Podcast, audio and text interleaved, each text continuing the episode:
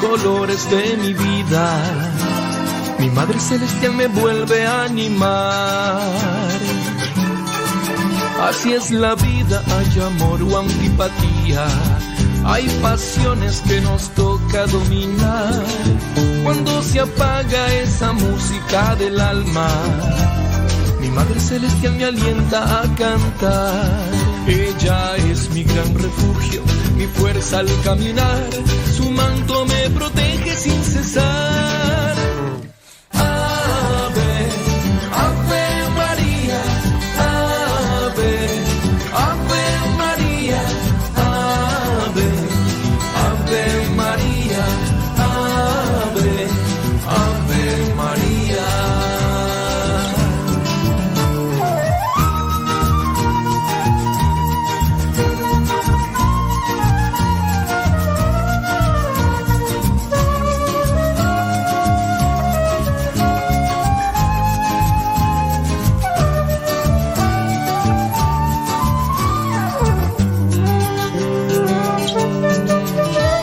La vida y soledad o compañía.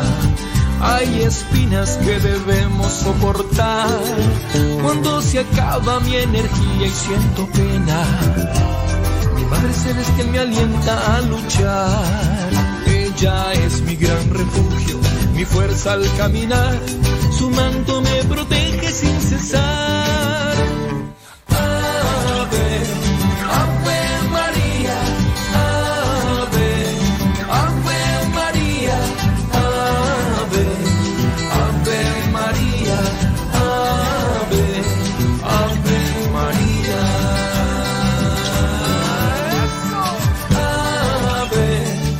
Buenos días, tenga usted, gracias.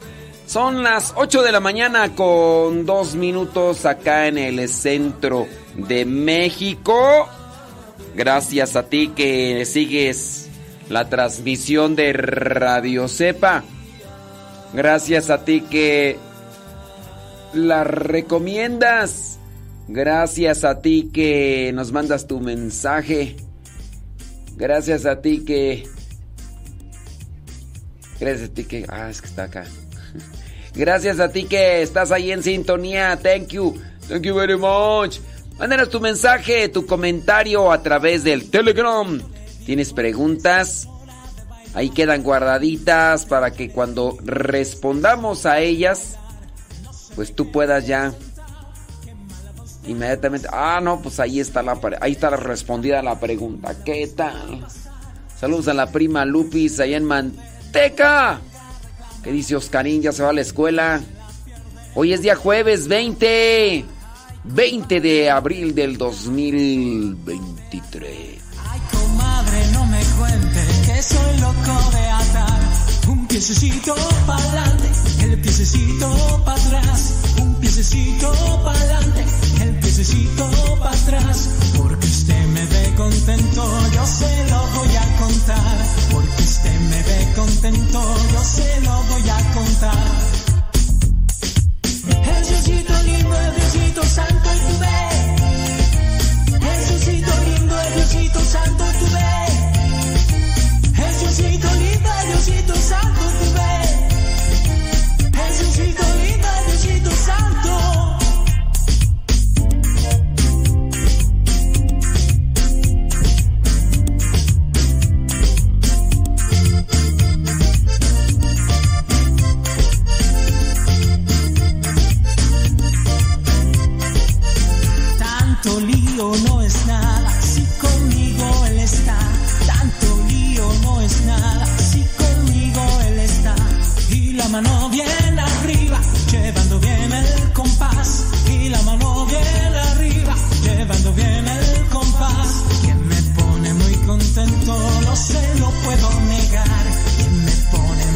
en todo se lo puedo negar. El Diosito lindo, el Diosito santo,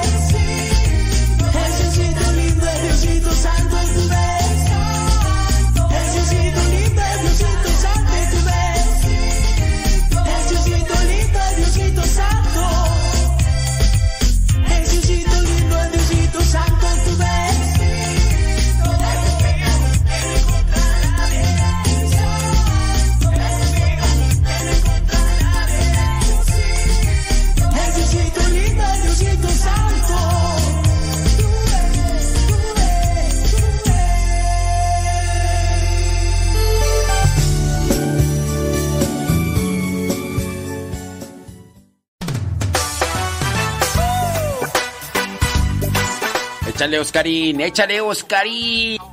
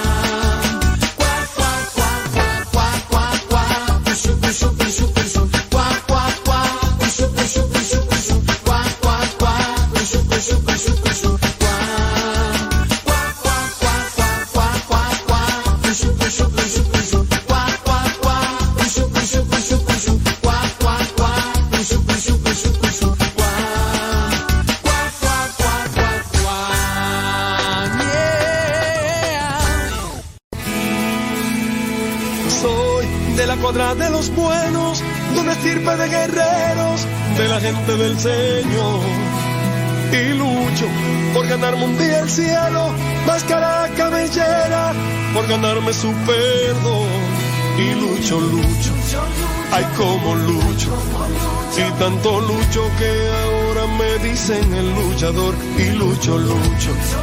Ay, como lucho.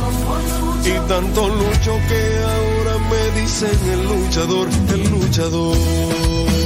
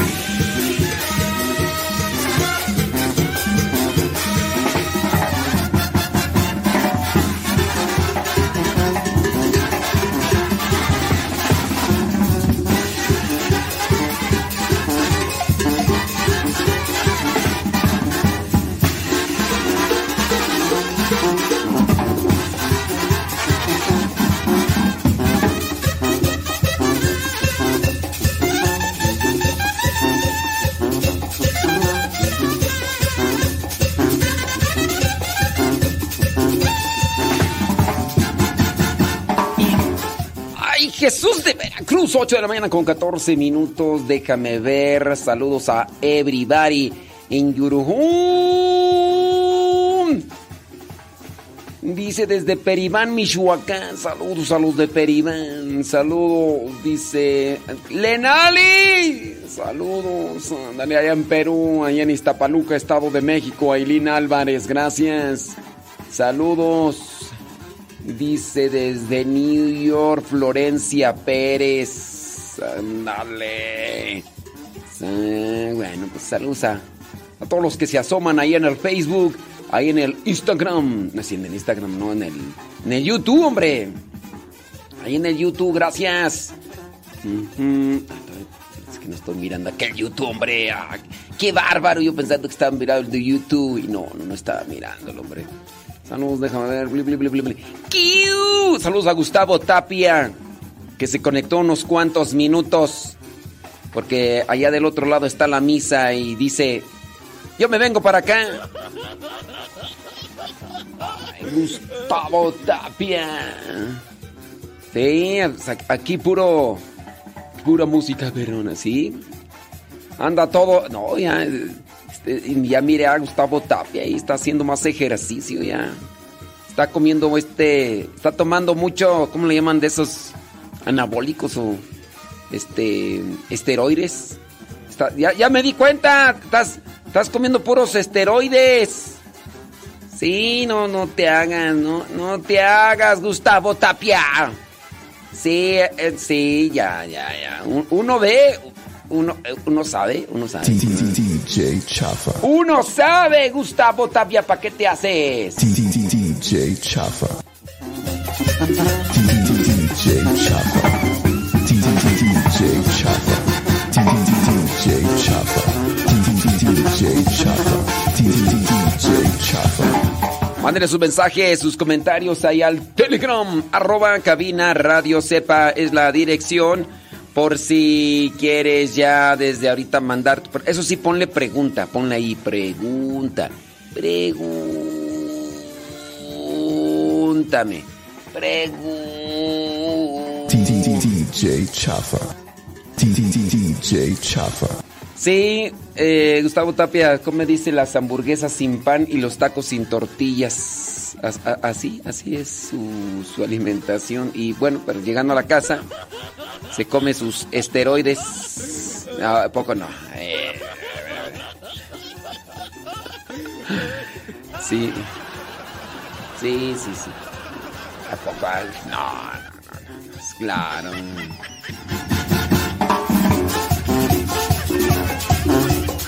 Jueves. Ju, ju, ju, ju, jueves. Jueves 20 de de, de, de, de, abril, hombre. Pues, ¿qué traes, pues? Hombre?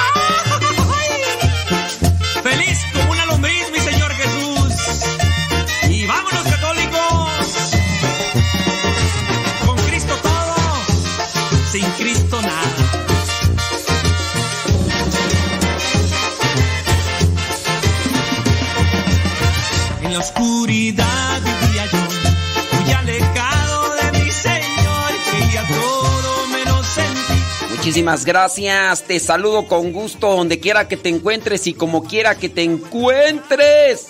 Gracias. Gracias a vida que me ha dado tanto. Oye, eh, ¿por qué no se enojan? Saludos a Odalis. Odalis manda un mensaje. Dice, el día de hoy prohibido enchilarse. El día de hoy prohibido enchilarse. A ver, Odalis. A ver, Odalis, abran la que lleva lumbre, no los vayas al picor. el día de hoy prohibido enchilarse. ¿Por, ¿Por qué dices eso? ¿Será que yo me enojo constantemente? ¿Será que yo me enojo constantemente o por qué dices eso? Saludos a Guayumín. ¿Qué pasiones, Guayumín? ¿Cómo andamos? ¿Tú ya te enchilaste el día de hoy o andas enchilado desde ayer? Porque, ¿quién de ustedes? Ay, ay, ay, ay la Lili Roscas. Ay, yo también que estaba y ya me voy a enchilar porque dice que ahí anda la Lili Roscas. Ay, Dios mío santo, ya, ya me estresé. Y cuando uno se estresa, uno es más fácil de enchilarse. Ay, no, no, no, no. Dice saludos, bli, bli, bli, bli, Bueno, saludos a acá y lo demás. ¿Tienen comentarios, preguntas? Bueno, háganlas. Dice bli, bli, bli, bli, Ok, muy bien. Enojarse. ¿Por, ¿Por qué se enoja uno? ¿Quién de ustedes se mantiene enojado por más de un día? Yo puedo decir que en cierto momento aquí en el programa yo de repente me pongo así como que en una forma pues un tanto alebrestada, pero es una forma. Otra, ¿qué, ¿qué, es estar enojado? Yo desde lo que es mi punto de vista, estar enojado es actuar con repelencia, es actuar con eh, actitud hostil, agresiva, hiriente, actuar, vivir. Y eso, eh, estar así enojados, es una situación de permanencia. Se enojó, o sea, tuvo un ¡fum! impulso. Pero ¿por qué nos enojamos? ¿Por qué nos enojamos? Vamos a, vamos a checar para acá a ver por qué nos enojamos. No me culpe. Que usted anda enchilado desde ayer. No, no, no, no. Yo ando enchilado desde ayer. Distingan a una persona que anda enojada. Distingan a una persona que anda enojada. Una persona que anda enojada, véanla. Véanla, por ejemplo, la que tiene usted sentada ahí enfrente, esa persona. Véala, véala. Usted sabe muy bien cuando esa persona se enoja. Ah, no tiene a nadie en enfrente. Véase al espejo. Véase al espejo. Una persona enojada. Este, en realidad, este, ¿cómo es eso? ¿Por qué nos enojamos? Vamos a ver por acá qué te parece. ¿Qué te parece? Eh, ¿Por qué nos enojamos? Nos enojamos por una variedad de razones. Algunas veces nos enojamos porque alguien nos ha tratado injustamente o nos ha hecho daño de alguna manera. Otras veces nos enojamos porque las cosas no están saliendo como esperábamos o porque nos sentimos frustrados o estresados por una situación difícil. Si uno analiza la actitud de estar enojado, no sé, eh, ustedes han visto a una persona que con actitud irascible, enojada, eh, esa persona trata solamente a alguien mal y a los demás bien o a todos mal. ¿Cómo actúa esa persona? Porque todos podemos ser diferentes. ¿Cómo actúa esa persona enojada que tú puedes tener enfrente en este momento? ¿Cómo actúa cuando está enojada? Si no tienes a nadie en enfrente, fíjate al espejo. ¿Cómo actúa? Dice, estar enojado es una opción y no eh, y no una emocionalmente madura. Dice que dice acá Gustavo Tapia dice que, estar enojado es una opción, pero es una elección o es una distracción. Te lo pongo así. Tú elegiste estar enojado o porque estás distraído te dejaste llevar por el momento y las emociones o los sentimientos te, te, dominaron. ¿Es una elección? Sí, es una opción. Pero ¿es una elección? Tú dices, ¿quiero estar enojado? Pregunto, pregunto.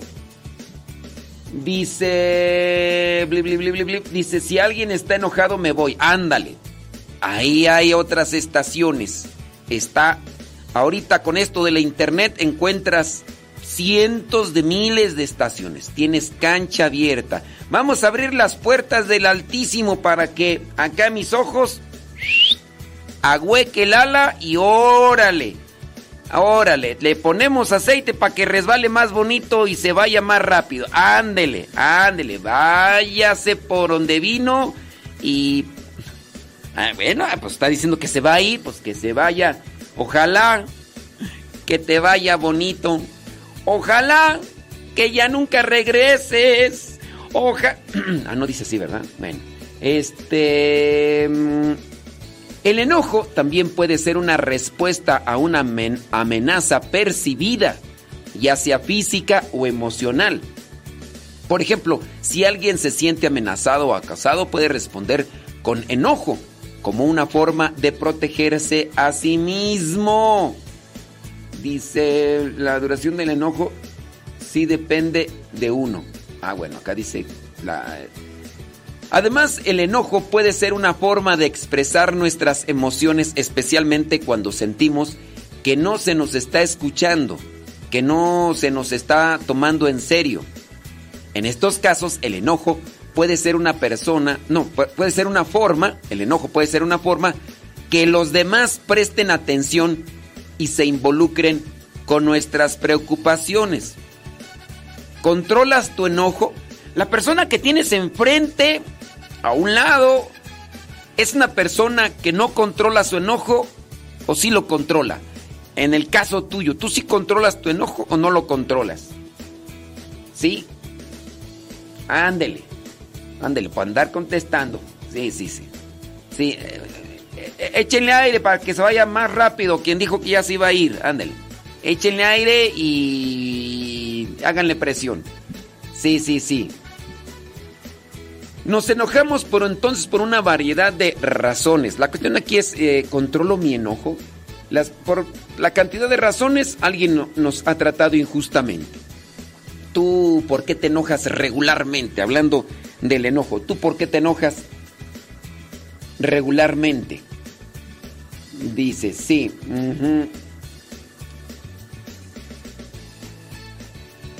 Sí, ¿tú por qué te enojas regularmente? ¿Te enojas por cuestiones de injusticia? Injusticia social, injusticia familiar. Em, te han hecho daño, te lastiman, te hieren. ¿Tú por qué te enojas regularmente? ¿Qué te parece si manejamos esa cuestión, esa pregunta? Me compartes tu, tu experiencia y hacemos una, un análisis, una, una reflexión Puede ser, sí, bueno, pues eh, vamos a ver, ¿por qué te enojas? Eh, me enojo porque alguien me dice que ya se va y no se va. Porque estás, que te vas y te vas y no te has ido. Tiriririri. Bueno, pues es que, pues, ¿para qué me dicen que se van y a la verdad no se van? Pues, óyeme.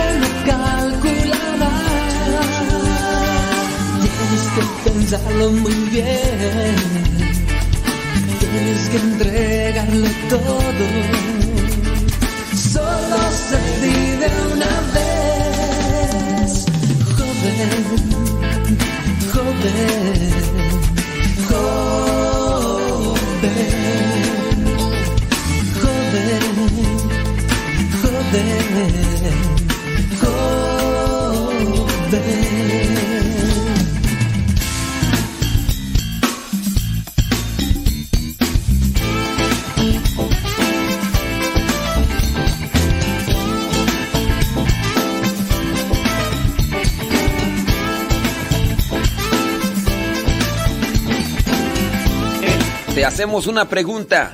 Te hicimos ya una pregunta para ti que apenas te conectas con nosotros. ¿Por qué te enojas tú regularmente? ¿Te has cuestionado? ¿Cuál, es el motivo por el que más te enojas en tu vida? Hoy pareciera ser que eh, por Odalis, por dice hoy, hoy no está permitido enojarse, o sea como, o sea como que hoy, hoy no se debe uno enojar. Entonces, ¿por qué no, no agarrar ese tema de analizar sobre el enojo? Algo que no traía yo en mente, pero Odalis le anda buscando ruido al chicharrón. No, le andes buscando ruido al chicharrón. Es decir, no le andes buscando tres pies al gato sabiendo que tiene cuatro.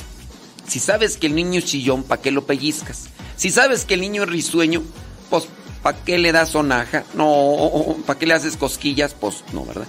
Así que, bueno, ya le buscaste, ahora ahí va. ¿Por qué te enojas regularmente? Déjame ver por acá. Saludos, saludos. Dice acá estamos. Muy bien, gracias, qué bueno. Aquí hay saludos y más saludos y más saludos y más saludos y más saludos y más.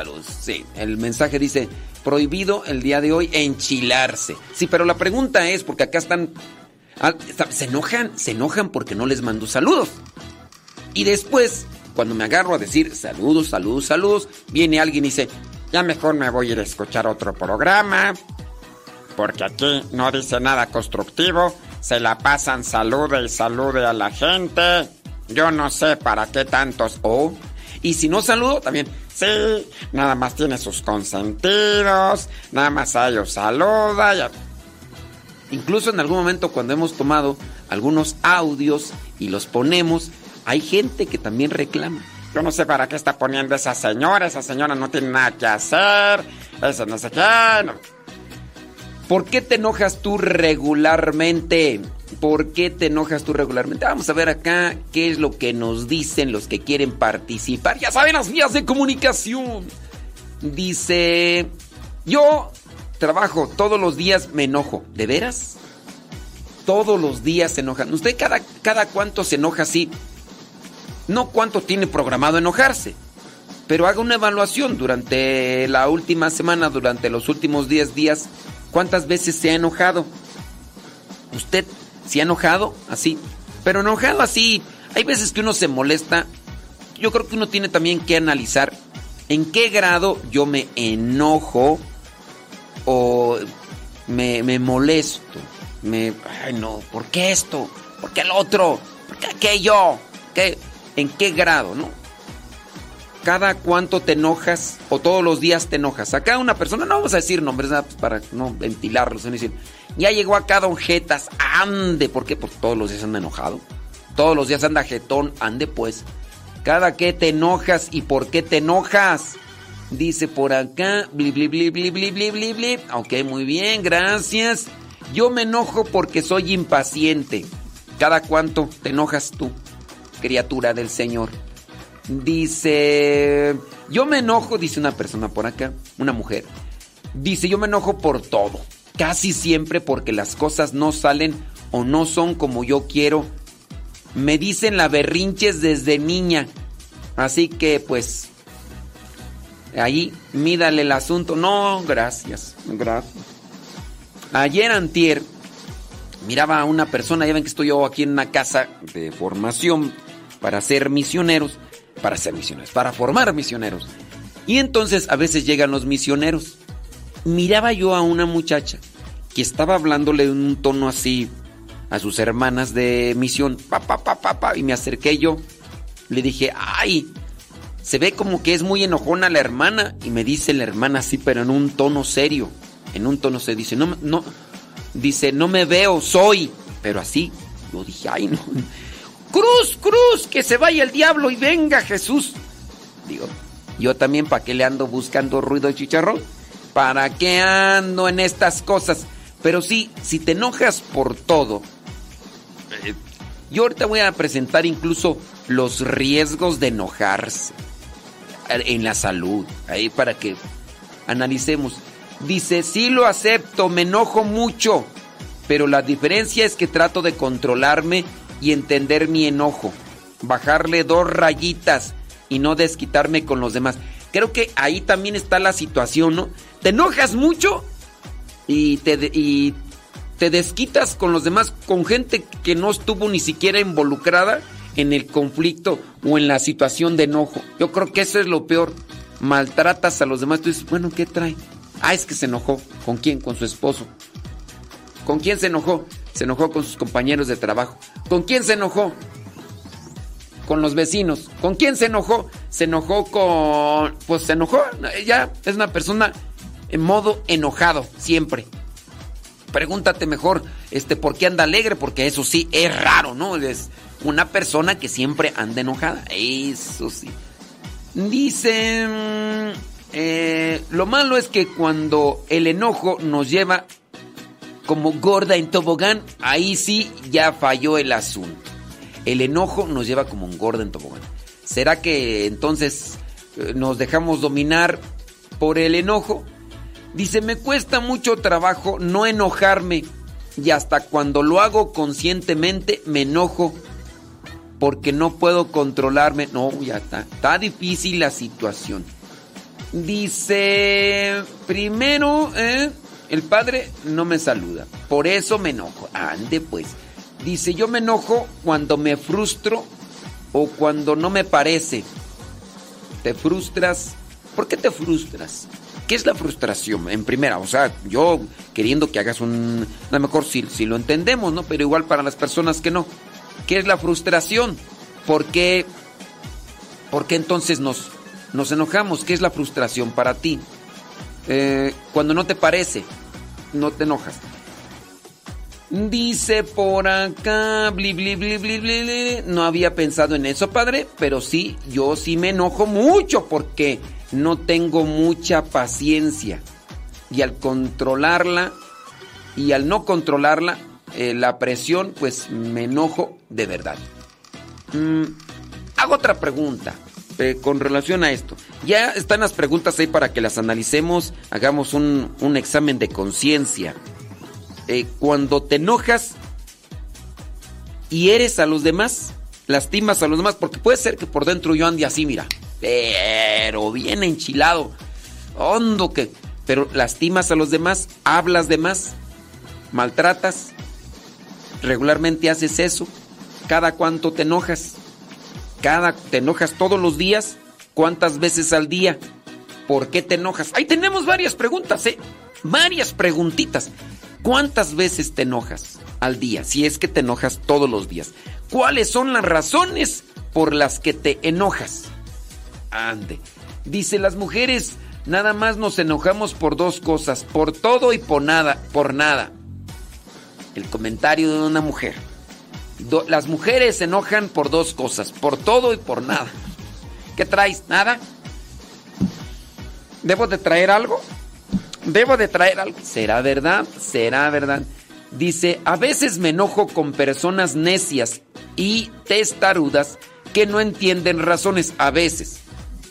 ¿O será porque no tengo mucha paciencia? Dice acá una persona. Bueno, pues. Dice por acá, bli, bli, bli, bli, bli. Ándale, este. Dice, yo procuro ya no enojarme, ya mejor hago concha. Ay, Dios mío santo, pues este... Pues sí, pero este... No, no, no. Dice, trato de controlarme, pero pienso que más bien es la presión la que no nos deja controlar las emociones. Y trabajo, se descontrola una cosa, salen mal y casi todo. Dice por acá un varón soltero, por cierto, dice, me enojo cuando me dan consejos de nutrición. y el que me da los consejos no está en condición física para dar consejos nutricionales. ¿Ok? Por eso dice que se enoja. Es como cuando el borrachín te dice que no tomes, ¿no? Y que te da consejos de no tomes. Pero estará mal eso. Eh, una persona te está dando consejos para no tomar cuando la persona es bien borracha. O una persona te da consejos de nutrición para adelgazar cuando la persona pues está este e, es de hueso ancho.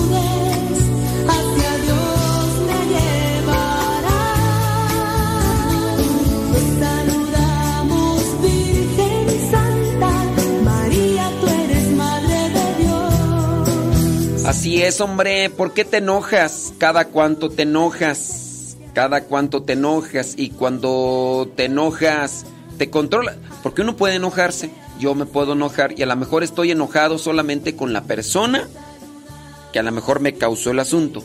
O eres de las personas que cuando anda enojada o enojado no se controla y quien se le atraviese en el camino quien se le atraviese en el camino, porque eso sí, ya son cosas mayores.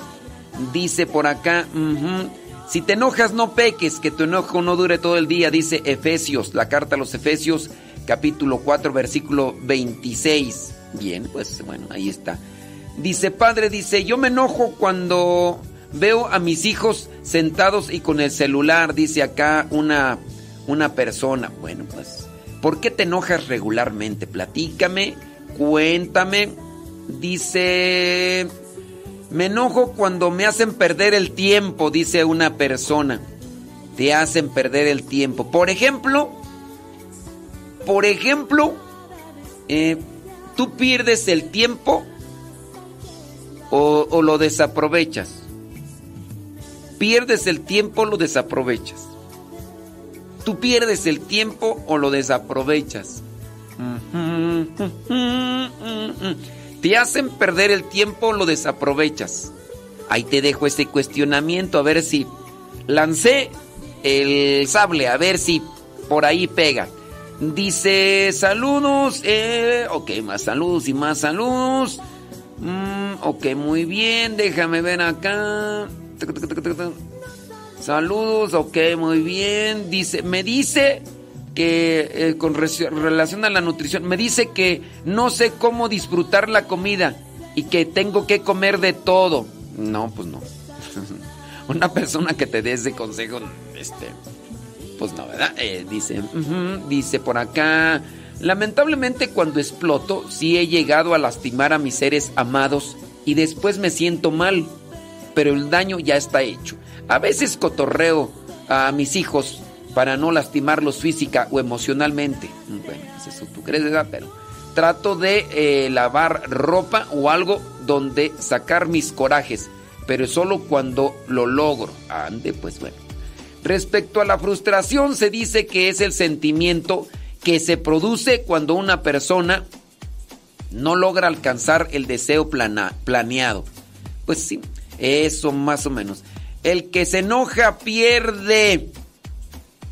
Dice el dicho, pues sí, ¿qué pierde? El que se enoja pierde o gana.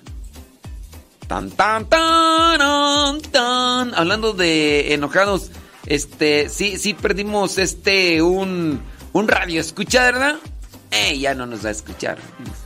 Eh, sí, pues es que pues sí, bueno, ahí la dejamos, ¿para qué? ¿Para qué abrimos heridas? ¿Para qué abrimos heridas? Otras veces está opine y opine y hoy ni sus luces. En fin, en fin, en fin. Dice por acá, eh, yo me enojo solo con la persona que me lo hizo, no con todos, porque los demás no tienen... Eh, ok, muy bien. Dice, por ejemplo, eh, que me dijeron tenía que estar presente en una corte y perdí el día en el trabajo. Y ahora antes me llamaron para decirme que siempre no, que no tenía que ir a Entonces me hicieron perder su tiempo, dice una persona. Yo me enchilo, dice por acá otra, cuando usted no me responde los mensajes. Ay, ni aguantas nada, nomás porque no te respondo los mensajes ya te enchilas. Ay, no, Dios mío santo. Dice, a mí todos me consideran una persona muy tranquila. O a lo mejor eso es lo que te dicen para no hacerte enojar más porque dicen, trae cara de enojado. No le muevas, dile, dile todo así porque si no, ¿a qué quieres? Bueno, dice acá que le consideran una persona tranquila y que para hacerle enojar dice que pues está difícil. Ahora, como de un año, dice, todos me han dicho que soy enojón. ¿Qué me pasó? ¿Cómo puedo controlarme? No sé, no sé por qué yo a veces pienso esto. Quizá algunas personas a veces te dicen cosas para adularte. En el caso de no te quieren decir la verdad, pero cuando una persona toma confianza o agarra confianza, entonces se atreve a decirte las cosas como son. Cuando todavía no tienen confianza, muchas veces no te las dicen así, tal cual. E-, ese es el riesgo. De repente unas personas, tú no les das la confianza, pero ellas se toman la confianza y te están diciendo cosas que no, o están haciendo cosas que no. Hay personas que puedes darles la mano y te agarran el pie, dicen allá en mi rancho. Hay personas con las que bromeas un poquito y las personas no tienen esa forma de controlar ese, esa confianza que les das y comienzan a decirte cosas que a su vez incluso no están ni, bien reflexionadas. ¿Será que antes no te querían decir la verdad porque a, su vez tenían un, un temor y ahora sí como ya tienen confianza, ahora sí te las dicen? ¿No será más bien eso? Digo, Digo, digo. Ándele, déjame ver por acá. Vámonos con lo que vendría a ser estas cuestiones sobre el problema de enojarse. El problema de enojarse. El enojo puede tener varios riesgos negativos para la salud física, pero sobre todo para la salud emocional. Así que pon mucha atención a lo que dicen los médicos. Problemas de salud. Cuando una persona se enoja puede experimentar una respuesta física en su cuerpo, como el aumento de la frecuencia cardíaca. Te enojas y el corazón comienza a bombear más sangre. Por lo tanto, se da esto que se llama presión arterial y elevada. Los niveles elevados de hormonas del estrés. Estas respuestas pueden aumentar, creo que se llama cortisol, ¿no? La, la hormona del estrés se da, se llama, creo que cortisol. Estas respuestas pueden aumentar el riesgo de enfermedades cardíacas. Puede darse un accidente cerebrovascular y otros problemas de salud. ¿Te enojas muy seguido? Bájale, bájale porque ahí está en riesgo una cuestión de salud. ¿Cada cuánto te enojas? ¿Cuánto te dura el enojo? ¿Por qué te enojas? Preguntas que dejamos ahí en el tintero para que te cuestiones. ¿Te enojas muy seguido? ¿Cuánto tiempo te dura tu enojo? ¿Cuáles son las cosas que te hacen enojar? ¿Qué otra cosa? Mm, cuando te enojas, ¿te controlas o ya no te controlas? Mm. Vámonos con otros, otros riesgos de enojarse. Problemas mentales, fíjate. El enojo crónico es algo que ya está establecido allí en la persona, siempre anda enojada. O excesivo también puede afectar negativamente a la salud emocional, mental, psicológica. Las personas que se enojan con frecuencia pueden tener problemas para controlar sus emociones. Una persona neurótica y es una persona que no ha sabido controlar sus emociones o en este caso sus enojos y pueden experimentar entonces síntomas por los cuales pues se desprenden otras cosas. ¿Qué puede suscitarse de la persona que no sabe controlar sus emociones?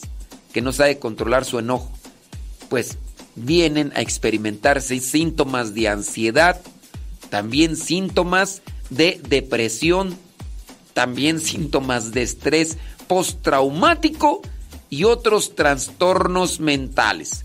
Porque son trastornos, porque la persona sufre. Y entonces ahí está el sufrimiento. ¿Conoces a alguien que está así? con la ansiedad a mil, con el estrés a mil, con... Bueno, tú los conoces o lo estás mirando ahí en el espejo. ¿Qué hacen? ¿Cuánto te dura el enojo? ¿Por qué te enojas? ¿Y qué más tú? ¿Con quién te desquitas? Y todo lo demás. Mucho a mi puerta has tocado. Por fin te voy a abrir Te necesito, acude a mi llama. No vengo pedirte, hoy vengo a dar.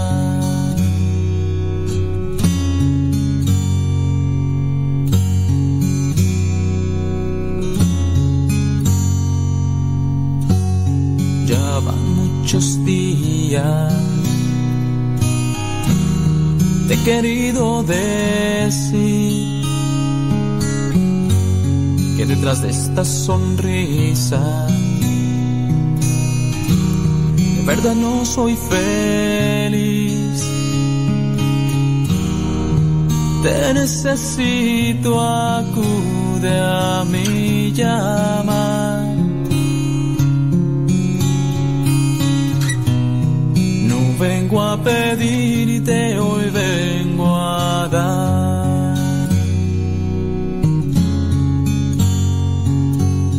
Hoy me rindo a tu amor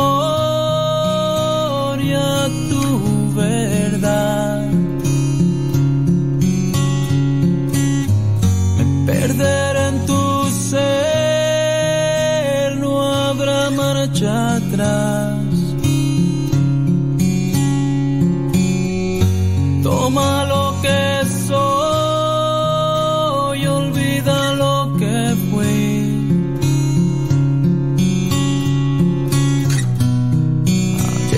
Pasó, yo soy de ti.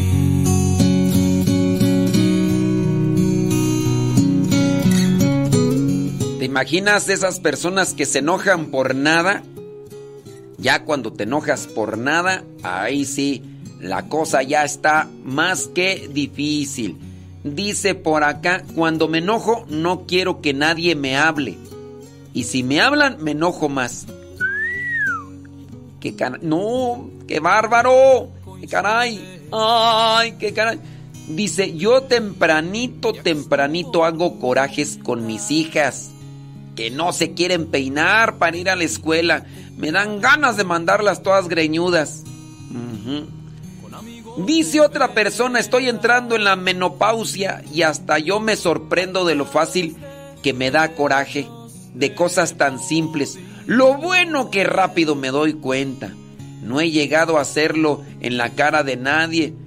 Dice, por ejemplo, me pasa al manejar. Dice, ¿qué más tú por acá? Bli, bli, bli, bli, bli, bli. Ándele pues.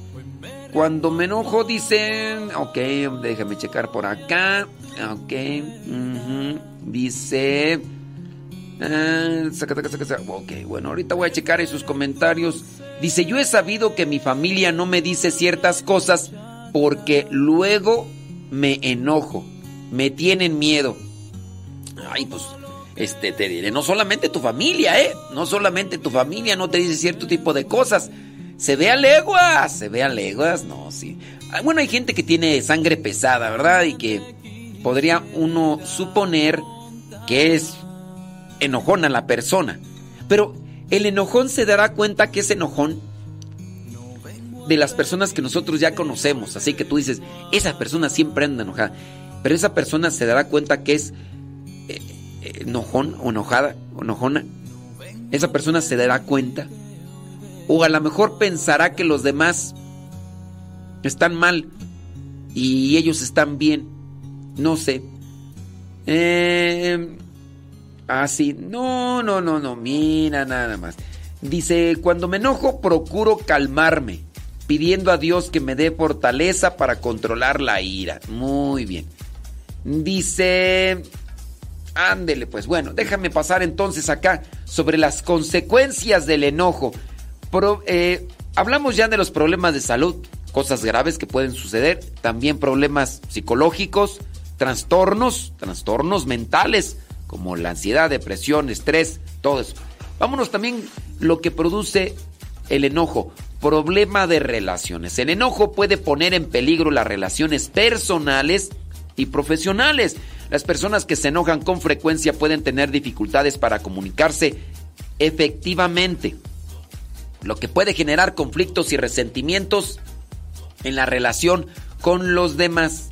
También pues, se pueden dar este tipo de problemas legales, ¿no? Por el problema de relación con los demás. En algunos casos, el enojo puede llevar a comportamientos agresivos o violentos, lo que puede resultar en problemas legales como cargos criminales o civiles. ¿Cuántas veces no nos ha tocado por ahí a mirar ahorita con esto de los teléfonos, ¿no? Y las cámaras por aquí, por allá, de vigilancia y cámaras en celulares y todo. Que miramos a una persona que actuó así precipitadamente, movida más bien por su enojo. Movida por su enojo, no midió consecuencias, traía un automóvil y con el automóvil intentó atropellar policías, eh, intentó atropellar gente o atropelló gente. Se ha visto, por ejemplo, acá en México, que han atropellado a los ciclistas porque van haciendo un poco de tráfico o están enojados, pasan donde están una escuela y pues hay niños o hay un grupo de personas que se manifiestan por algo y atropellan y así. El caso, yo me acuerdo en tiempo de la pandemia, cierta frustración, un señor que no lo dejaban entrar a una tienda de autoservicio, de estas tiendas que se encuentran regularmente en las esquinas, que son pequeñas pero que contienen muchas cosas para ayuda de la sociedad. Y entonces le dijeron no puede entrar si no trae mascarilla. El señor sale de la tienda de autoservicio, se sube a su camioneta y con la camioneta entra, entra a la tienda. O sea, el enojo solamente, solamente por no traer su mascarilla o no querérsela poner, porque también en el caso ese de la señora esta de las pizzas, ¿no? Que incluso armaron un tremendo argüén de gritería solamente porque les dijeron póngase el tapabocas. Y ahí podríamos sacar una gran variedad de, de cosas que las personas han hecho y para su mal, porque no midieron consecuencias y les afectaron económicamente, socialmente, les incluso les llevaron a la cárcel por cosas tan mínimas, tan pequeñas. Y empezaron a gritar, ofender, herir y atentar contra la dignidad, la integridad y cuestiones físicas de las personas. ¿Alguno de ustedes ha hecho algo así grandemente con el enojo, de lo cual está, a pesar de los años, todavía tremendamente arrepentido porque sigue pagando las consecuencias?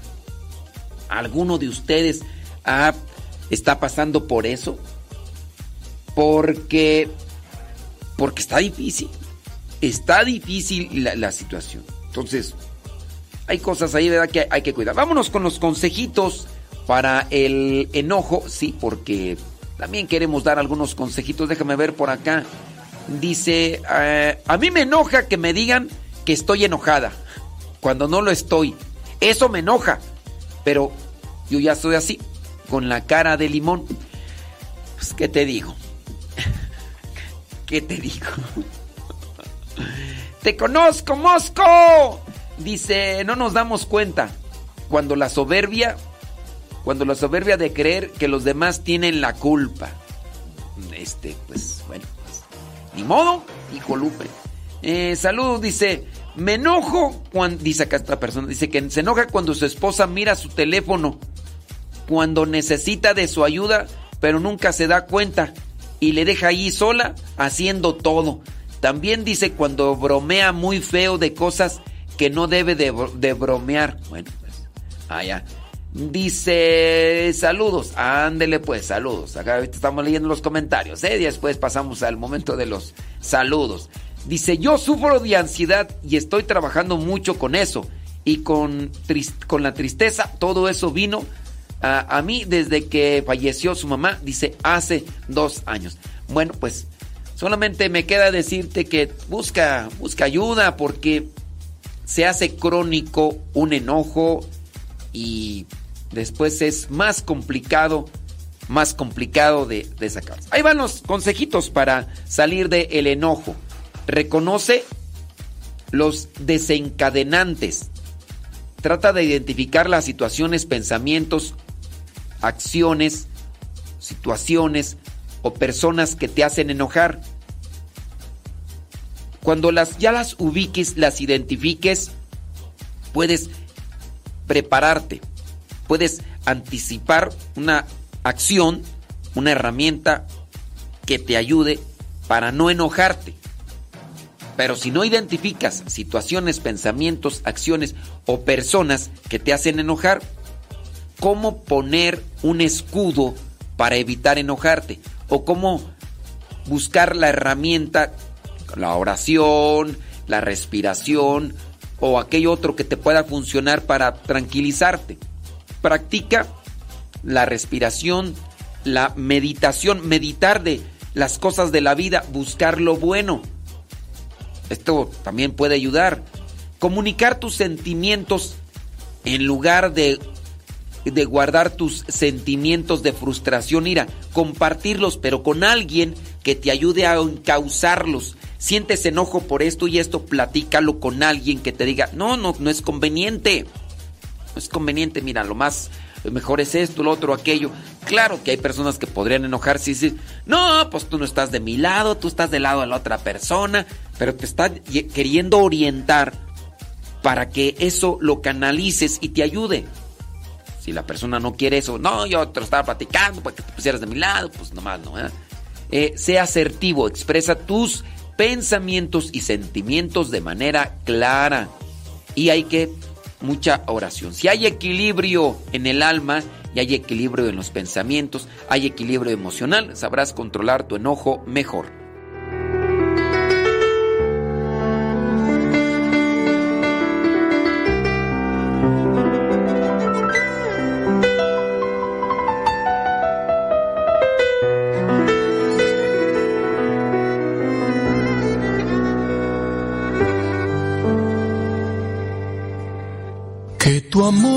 Amor me libere, Señor, de mis temores.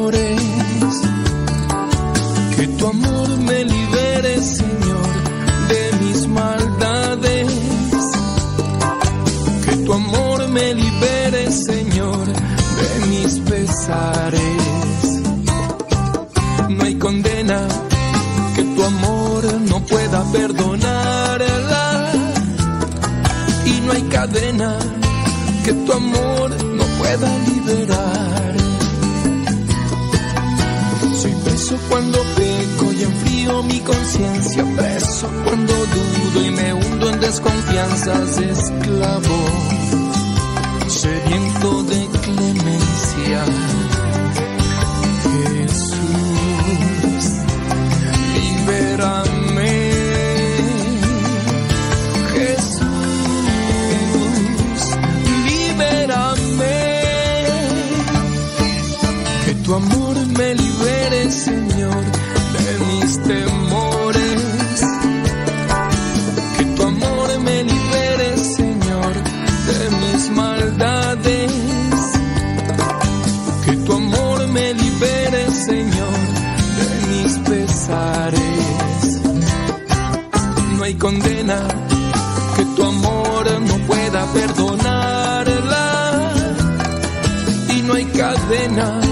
que tu amor no pueda liberar.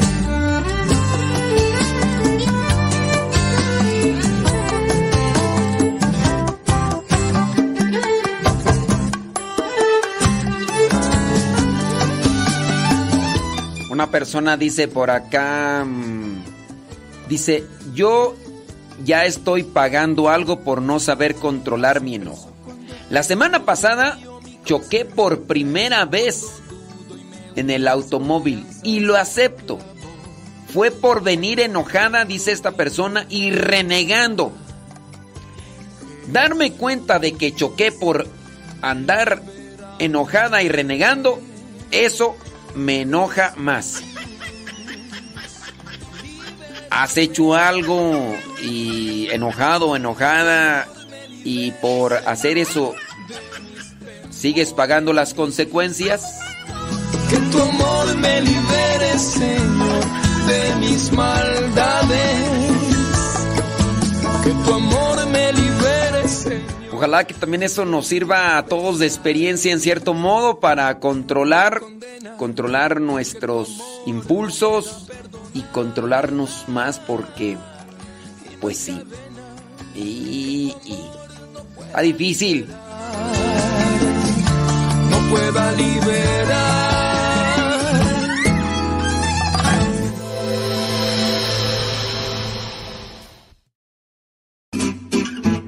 Mamá, ya te dejé mi ropa para que la laves. Mamá, ¿no has lavado los trastes?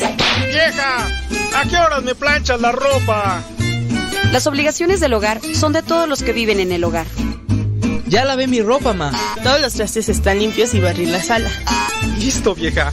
Planché todas mis camisas y hasta le remendé los botonazos.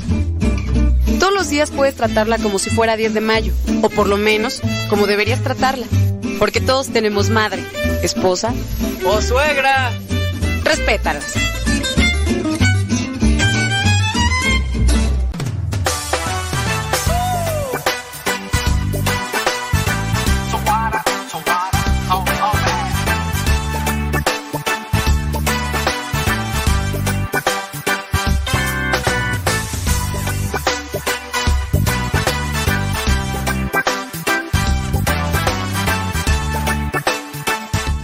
A hacer enojar más a la otra persona que, que ayer se enojó.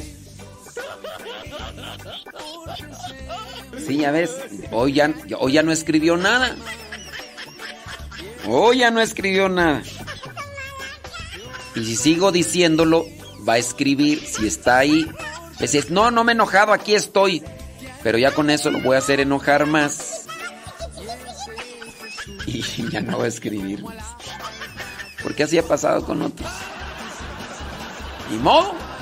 Ni modo. Son las 9 de la mañana con 10 minutos. Hoy día jueves 20 de, de abril del 2023. Completita, compadre. Completita. Para de Michigan. Porque es de Michoacán. Y para todos esos hombres que les da miedo cumplir lo que prometieron en ese altar. Puro Villachuato, Michoacán, vale. Me gustas completita, quiero amarte más. Gordita o flaquita, te amaré mucho más.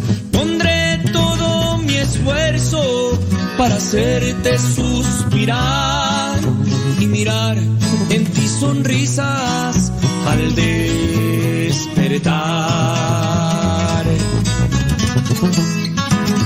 Me gustas completita, quiero amarte más. Con tus gritos y tus dramas, te amaré mucho más. Pondré todo mi esfuerzo para escucharte más y mirar tu alegría al platicar.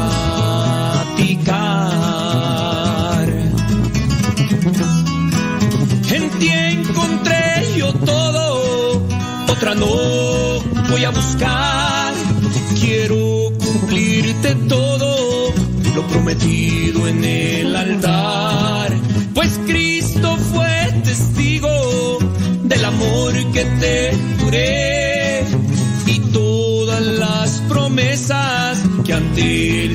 cuentas daré. Acuérdate mi brother que lo que prometemos en el altar ante Dios hay que cumplirlo. La familia está por encima de todo, compadre. ¡Échale, Ferrer!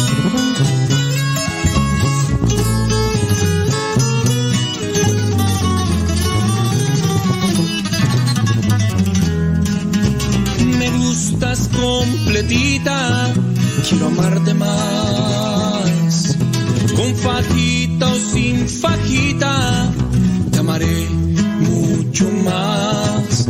Pondré todo mi esfuerzo para hacerte suspirar y mirar en ti sonrisas al despertar.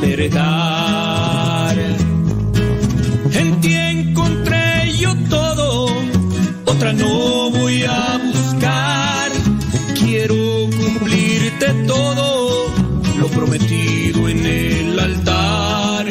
Pues Cristo fue testigo del amor que te juré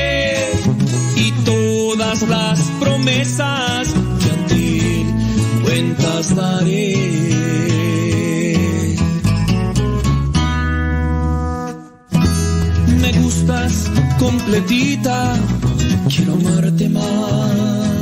Las cosas en el matrimonio van bien cuando estamos agarrados de la mano de Dios. Y estamos bien agarrados de la mano de Dios. Ahora imagínate si nos agarramos de las dos manos. Si estás próximo a casarte, si estás viviendo en unión libre, si estás casado y quieres que te vaya todavía mejor o quieres que se solucione alguna situación en tu matrimonio, este encuentro matrimonial te puede ayudar. Escucharás testimonios, escucharás experiencias experiencias de vida, escucharás consejo, pero lo mejor, tendrás contacto con la palabra de Dios, con la oración, porque es Dios quien entra a nuestros corazones y nos cambia. Encuentro matrimonial próximo 29 y 30 de abril, sábado y domingo. Comienza a las 9 de la mañana el sábado 29 y termina el domingo 30 a las 5 de la tarde, 29 y 30 de abril, aquí en el Centro Nacional de Reconciliación de los Misioneros Servidores de la Palabra. Este centro está ubicado en San Vicente, Chicoloapan, Estado de México. ¿Quieres más informes? Marca o manda un mensaje al 55 27 75 76 41. WhatsApp 55 27 75 76 41. Si no puedes venir, pero puedes invitar a alguien que necesita de estos encuentros, aquí le esperamos. Centro Nacional de Reconciliación en San Vicente, Chicoloapan busca en el Google Maps Centro Nacional de Reconciliación MSP. Somos católicos. Pues Cristo fue testigo del amor que te juré y todas las promesas que a ti cuentas daré.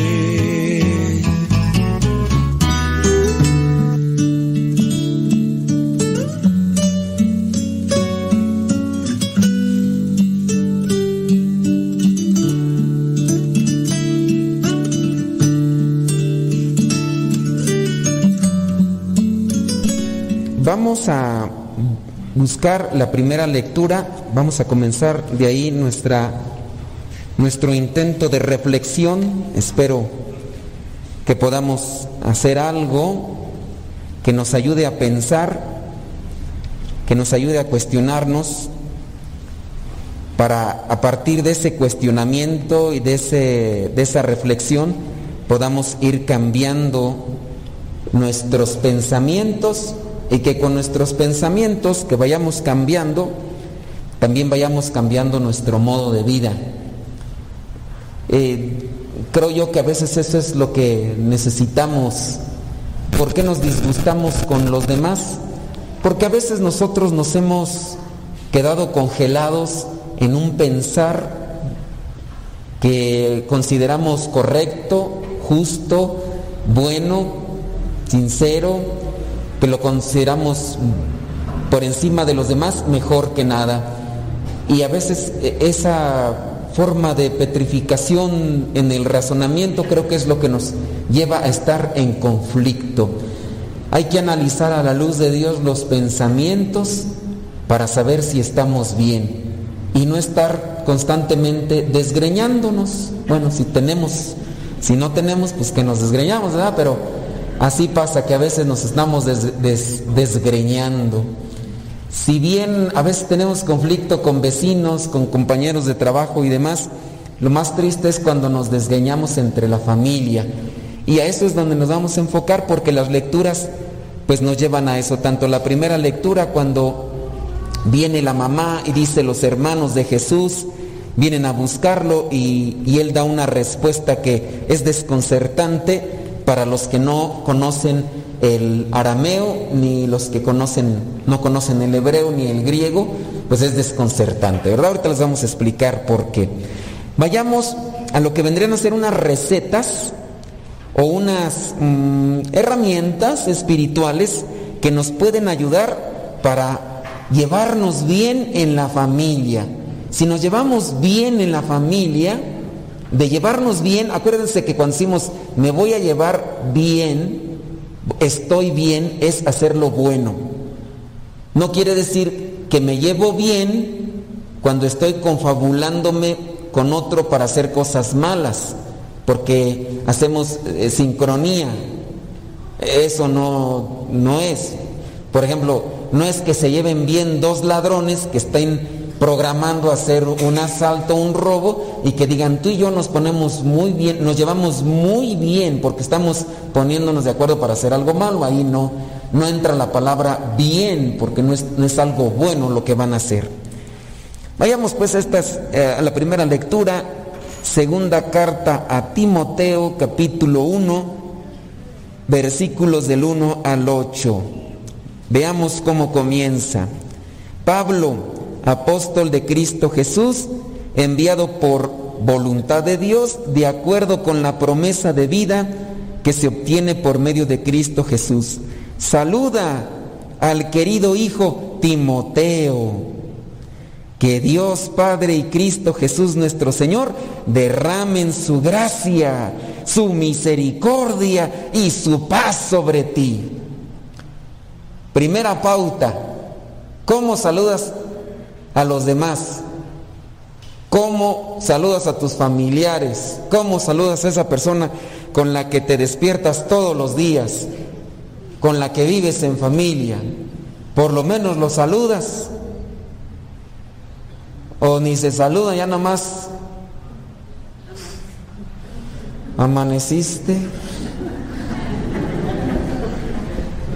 ¿Habrá entre ustedes así que, que, se levanten y que no se saluden, no me, ahorita no vayan a, porque no hay padre confesando, bueno, ahorita no. Pero yo pienso que se ha de ser triste, a mí no me ha pasado, o por lo menos no recuerdo, pero qué sensación tan triste y tan desabrida será que te levantes y que veas a alguien y que no te salude, o que tengas miedo a saludarle Van a decir, pues aquí se saludaron porque tenían rato que no se miraban.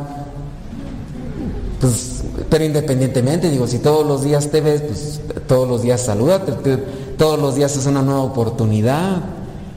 Entonces, primera pauta para poderse llevar bien en familia y llevarnos bien como familia, siempre saludarnos. O sea, en el sentido de hoy es un nuevo día, ¿cómo estás? Buenos días. ¿Cómo? ¿Qué onda? ¿Qué pasó? No sé, los modos de saludar. El chiste es conectar con el otro.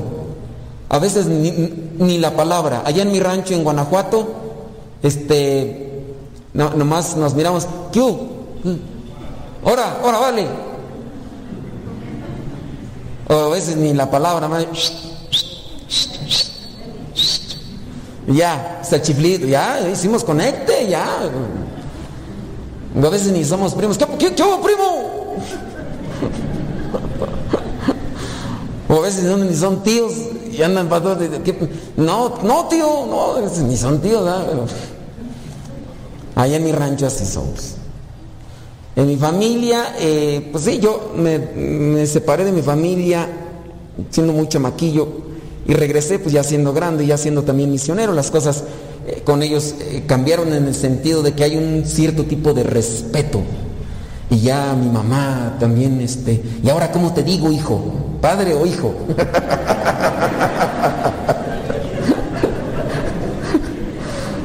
¿Cómo te digo?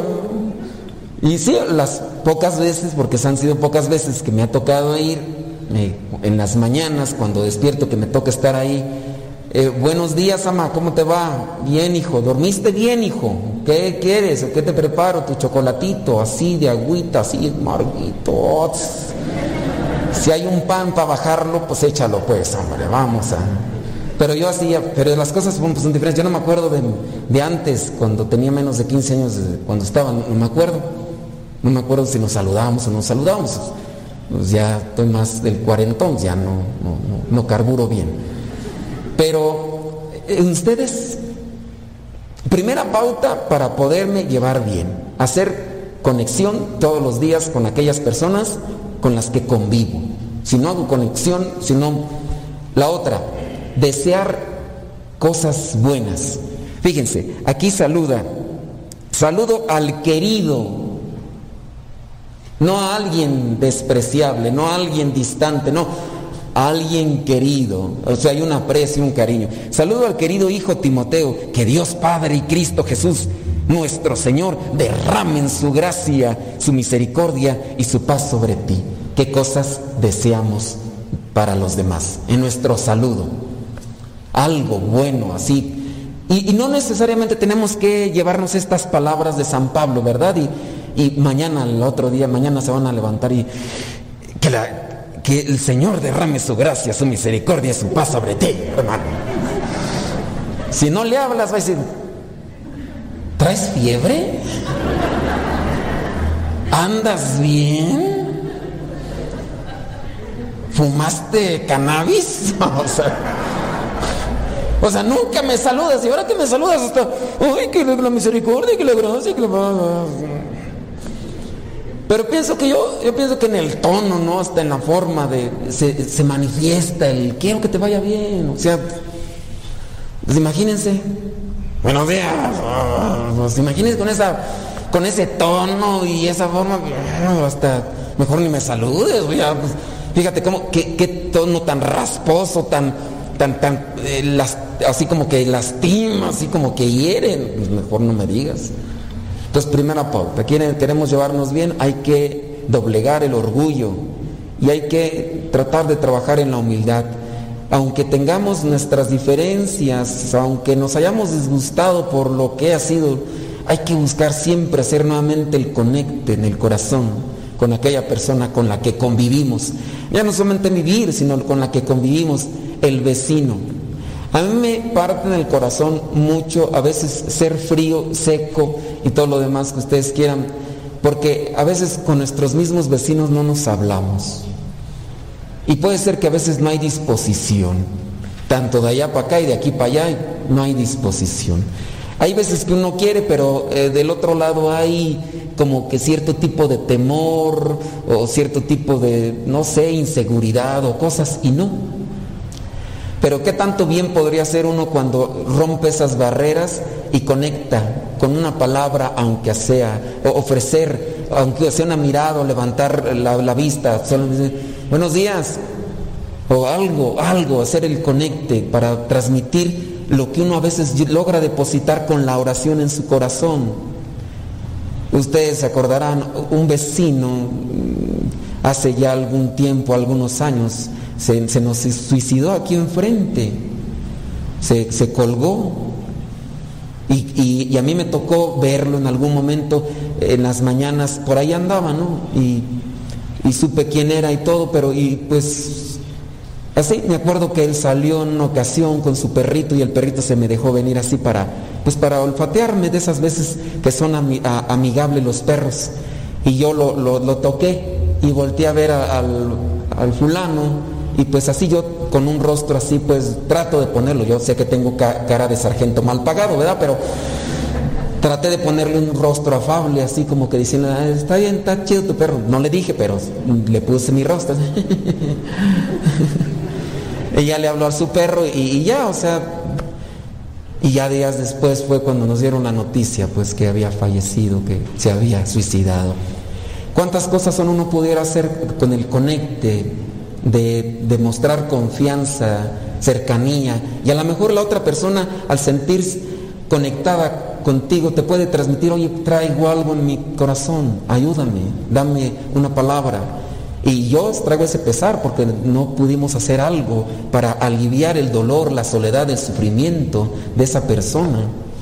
Y así muchos otros casos más. En Morelia, Michoacán, estaba de misión, andamos rezando el rosario en, algún momento y llegaron unas señoras corriendo y se llevaron a otras. Dije, de por sí traigo poquitos y luego se vienen se las llevan. Pero ya después llegaron las señoras todas preocupadas y ya traían su pesar. Las señoras que venían eh, habían encontrado a un muchacho también colgado en, un lugar allí Aparentemente, pues la que estaba rentándole el cuarto al, al muchacho, pues no lo veía salir y entonces pues ya después de varios días forzaron la puerta y abrieron y lo encontraron colgado. Vecinos. Y ya después la vecina pues dijo, pues yo sí lo miraba triste, pero pues me dio no sé qué preguntarle, qué tiene, porque pues uno a veces no tiene confianza. Y era la misma señora que, que le rentaba. Y así, ¿cuántas cosas no podríamos hacer buenas con algo tan sencillo como saludar? Entonces ojalá y dobleguemos nuestro orgullo, nuestra soberbia, que a veces es lo que nos hace una, barrera grande, un muro grande eh, en medio de, los demás, de los que convivimos. Hay que desear cosas buenas, saludarnos, aunque sea con un chiflidito. ¡Kiu! Hola, primo. Vamos a ver versículo 3. Al recordarte siempre en mis oraciones de día y de noche, siguiente pauta, recordar a las personas en nuestras oraciones, principalmente con las que a veces no congeniamos, que eso es lo que tenemos que hacer, igual sí con las que congeniamos, pero también con las que no congeniamos. Tienes alguien en tu mente ahorita que nomás no te llevas bien, que te, ay, te dicen el nombre y hasta que se te revuelven las tripas y, ay, ponte a rezar por él, más que hay veces da tristeza porque se menciona de esa persona y a veces nosotros, lejos de hablar bien o mejor callarnos, empezamos a despotricar o a sacar las cosas negativas. No, pero también bien envidiosita, ¿eh? no la conoces. ya, pues, está bien que tengas tú tus, tus problemitas, tus diferencias, ¿no? Pero pues mejor orar, orar por esas personas. Hasta nosotros psíquicamente nos vamos a, vamos a sanar. Una persona que tiene e, ese tipo de fricciones con los demás y que constantemente está abre y abre y abre la herida de cuando hablan de esa persona y abre y abre la herida y, sí, pues sí, también la otra vez no te acuerdas no, no va a sanar. Y, y, la persona sufre y es una persona herida que va regando por donde quiera sangre o dolor, sufrimiento. Mejor orar, rezar, vamos a rezar y hasta esa persona va a sanar espiritualmente. Así es una, incluso una, una sanación psíquica de la psique, lo que a veces nos eh, viene a perjudicar en nuestro interior. Ustedes oran, ¿tienen alguien a quien, ¿tienen alguien a quien, quien le le, les cae gordo? No, mal les vale. Yo de vez en cuando por ahí se me atraviesan algunos, pero trato de rezar por ellos. Al recordarte siempre mis oraciones de día y de noche, doy gracias a Dios, a quien sirvo con una conciencia limpia. ¿Quieres relacionarte bien con los demás, con tu familia? Trata de purificar tu conciencia. Si no purificas tu conciencia, pues vas a traer ahí cargando todo el sufrimiento, todo el cochambre, toda la pobredumbre de nuestros pensamientos, resentimientos, enojos, corajes, envidias. Y ahí pues hay que purificar la conciencia, tener una conciencia limpia. Acuérdense que para purificar la conciencia pues hay varias formas. La primera es la confesión. Hay que confesarse. Padre, traigo un coraje, le traigo un coraje a fulano y a fulana de tal. Ay, ay ya, ya, ya. Era como, ay, hasta Nomás lo miro, nomás la miro, ay, hasta se me retuercen las tripas, padre. Hijo de eso. Espérate, ahorita aquí no, hombre, que vas a pecar más. Aguántate. Pues hay que sacarlo y hay que trabajar en eso. El sacerdote en ocasiones puede ayudar en esa guía espiritual. Vas a hacer esto, vas a hacer lo otro. Hacerlo. Y poco a poco purificar la conciencia, la oración. Hay que también trabajar, la, purificarla. Me viene un mal pensamiento de esa persona con eso, rezo mejor. Y así se va poco a poco, purificando la conciencia. Dice, a quien sirvo con una conciencia limpia, como sirvieron también mis antepasados. Me acuerdo siempre de tus lágrimas y quisiera verte para llenarme de alegría, porque me acuerdo de la fe sincera que tienes Aquí también, como fruto de una conciencia limpia, de un trabajar en la relación con el otro, creo que también se puede dar ese tipo de fe, una fe sincera. Si mi relación es buena con Dios, mi relación con los demás será también estable, productiva, buena. Hay que cultivar una relación buena con Dios para también tener una relación sincera con los demás. Y de esa manera la fe podrá ser aquí como menciona, fe sincera. Dice, primero la tuvieron tu abuela Loída y tu madre Eunice, y estoy seguro de que también tú la tienes. ¿Qué tan importante es siempre la conexión con alguien que te vaya acompañando y guiando? Aquí se habla de una, de una persona, pero también se reconoce, tú tienes esto gracias a tu abuela, gracias a tu mamá, las, las acompañantes, los pilares, los fundamentos, las inspiraciones. A ti, ¿quién te inspira en la fe, que te acompañe en tu casa? Ustedes podrían ser fuentes de inspiración para los demás, para sus hijos. Eh, podríamos decir, no hombre, gracias a la fe de tu mamá, gracias a la fe de tu papá, mira, ahí vas caminando, qué bueno. O podríamos decirlo todo lo contrario, tú te perdiste porque tu mamá ahí una fe tibia y tu papá quejoso, quejumbroso, renegón, criticón, burlón, agnóstico, convenenciero de Dios, nada más cuando estaba enfermo se acordaba de él, nada más cuando necesitaba algo. Podría ser. Hay que trabajar en eso, eso nos va a ayudar para tener una buena relación con los demás. Y ya entonces viene la recomendación. Por eso te recomiendo que avives el fuego del don que Dios te dio. La pregunta es, ¿qué hacemos nosotros para avivar ese fuego que nosotros hemos recibido?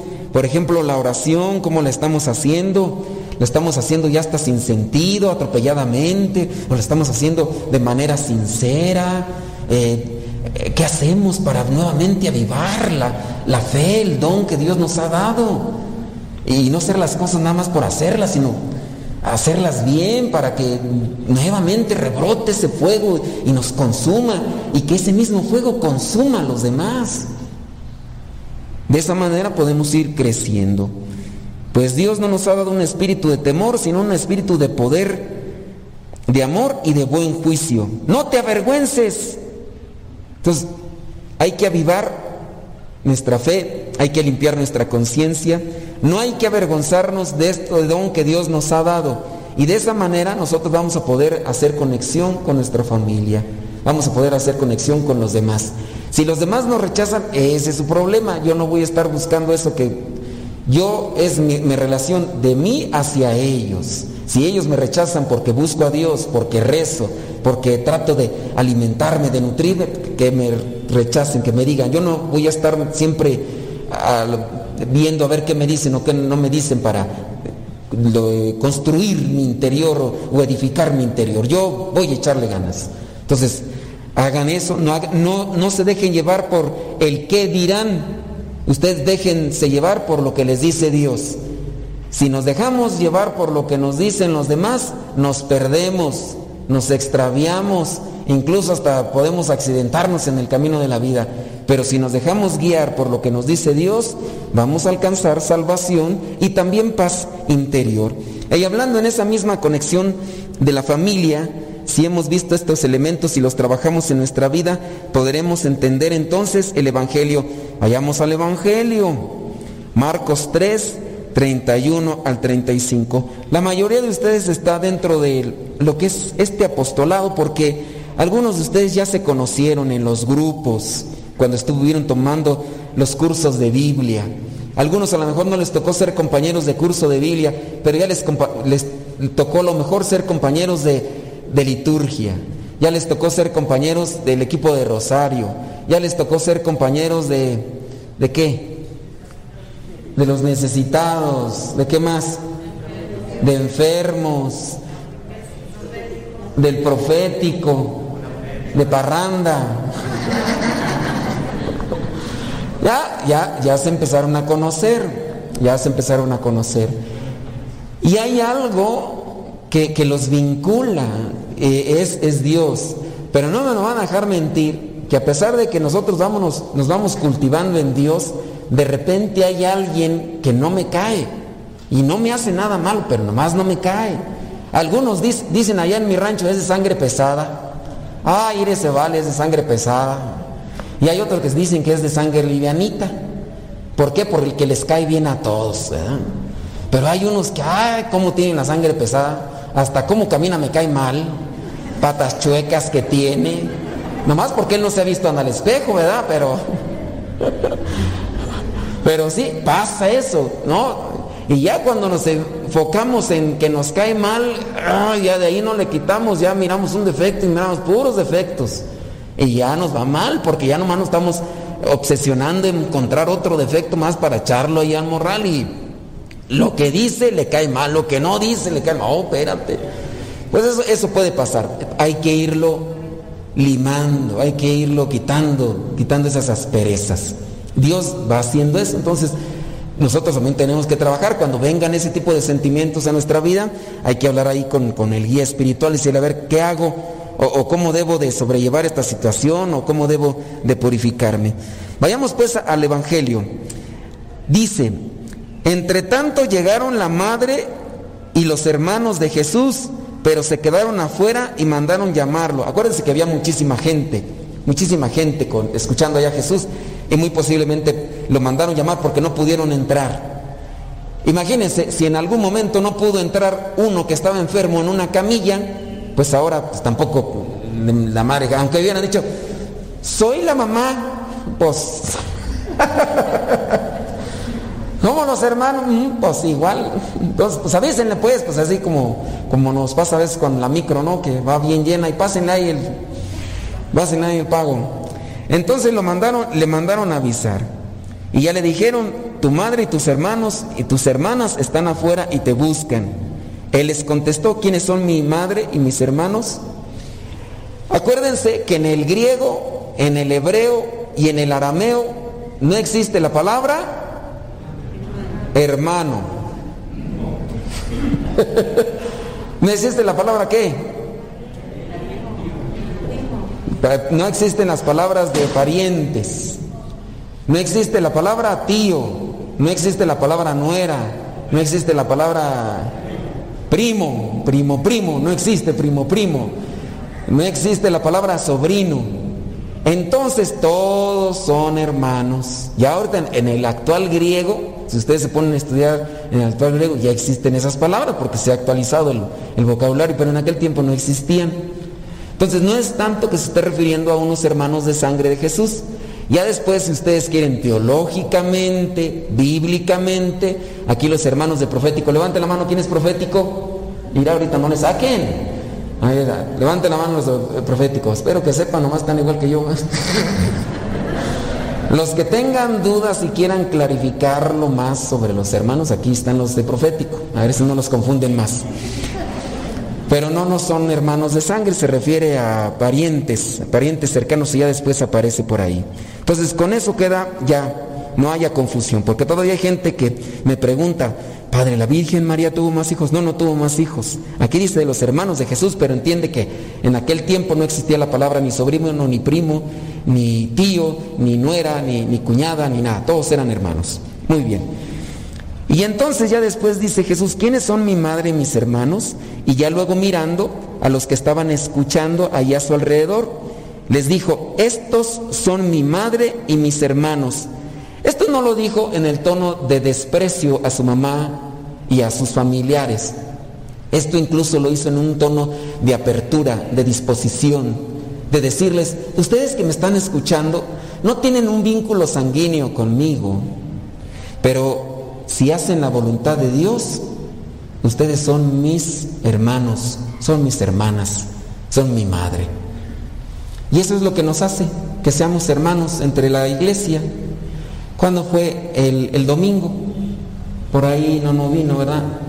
Bárbara eh, compartía su testimonio en la mañana, cosas que uno no conoce de la vida de ustedes y que cuando las platican, pues de repente uno se sorprende porque, pues bueno, uno a veces puede suponer cosas, pero ya cuando escucha uno ahí. Y me llamó la atención un término que dijo Bárbara. Dice, yo tenía una familia muy pequeña, muy pequeña. Pero me empecé a acercar a Dios, dice, y ahora tengo una familia muy grande.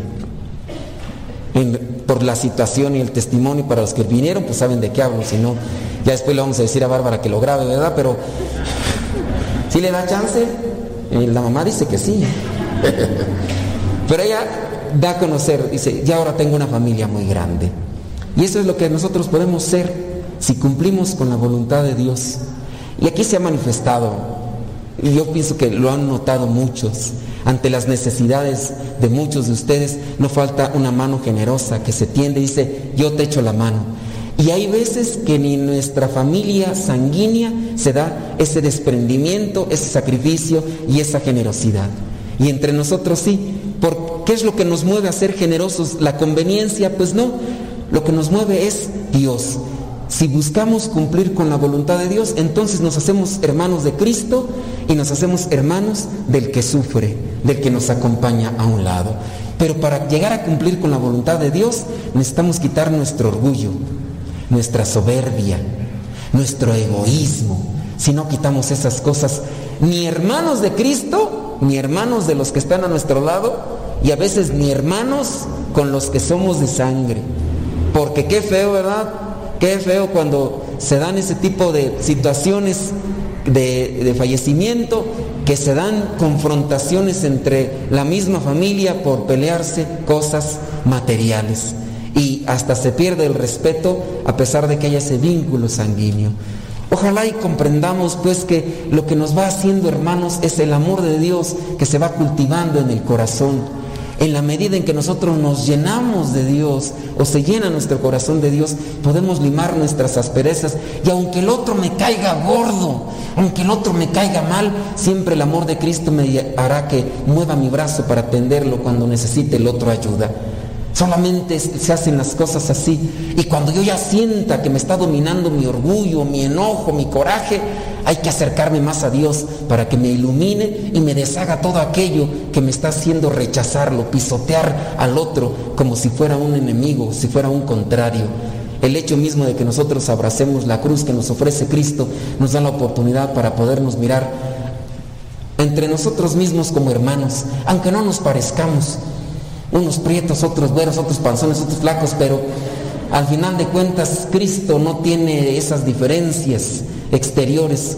A Cristo lo conocemos cuando lo llevamos en el corazón. Y qué bonito es encontrarse con algunos que de repente, si un día les toca andar por allá afuera, si es que se acaba esto, ¿verdad? Que se anden por allá afuera y que vean a otra persona que trae una cruz como la que traen ustedes, los que están en el grupo y hasta sin conocerle se van a sentir con confianza. Espero que el otro no se la haya robado a otro, ¿verdad? Después les dé una corretiza, pero me ha tocado que ando en ciertos lugares y alguien me ve en la cruz, uy, se acercan como si nos conociéramos de toda la vida. Pero ¿qué hizo que rompiéramos esa barrera del hielo, esa barrera del desconocimiento? El amor que hemos ido depositando de Dios en nuestro corazón. Y así nos podemos mirar todos los días, si lo vamos haciendo, vamos trabajando en ello. Así que dispongamos nuestro corazón, dispongamos nuestra vida para que Dios trabaje y poco a poco se vean los frutos. Que ya si no le saludan a su familiar, que ahora sí todos los días en la mañana, por lo menos le digan Q o algo para saludarlo. Y si ya viene un saludo incluso hasta con, con mayor agrado, con mayor cariño, qué mejor buenos días. Y ya se despide, que Dios te acompañe, cosas bonitas, desearle a la otra persona para que también sienta la presencia de Dios.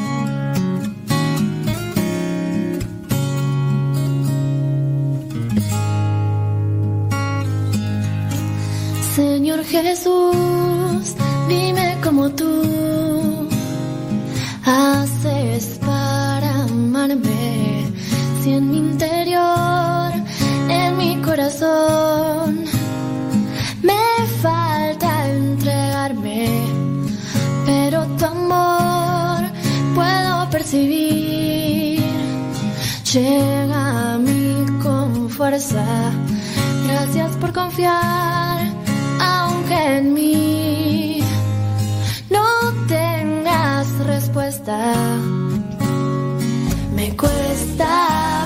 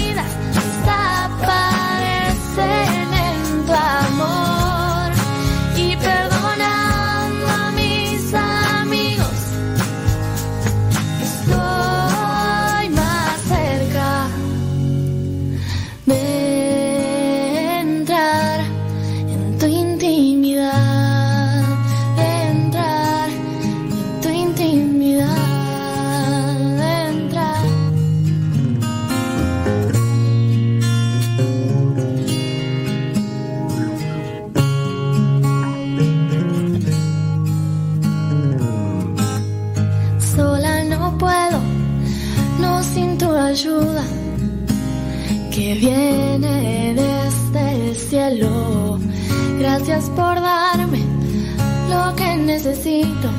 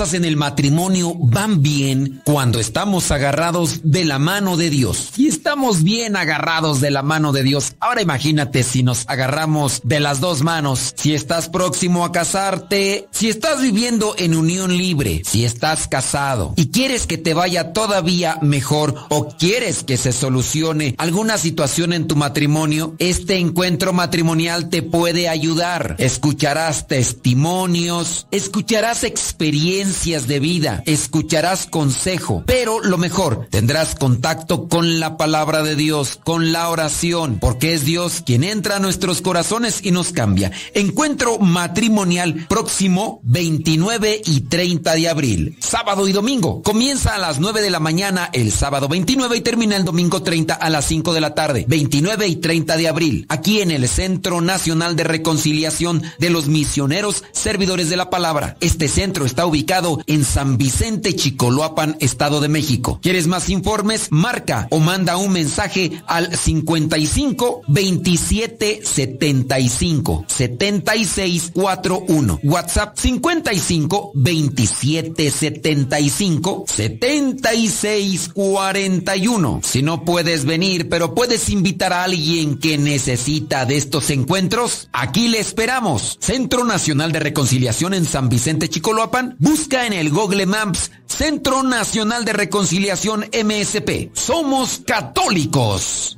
Pues Cristo fue testigo del amor que te juré y todas las promesas que a ti cuentas daré.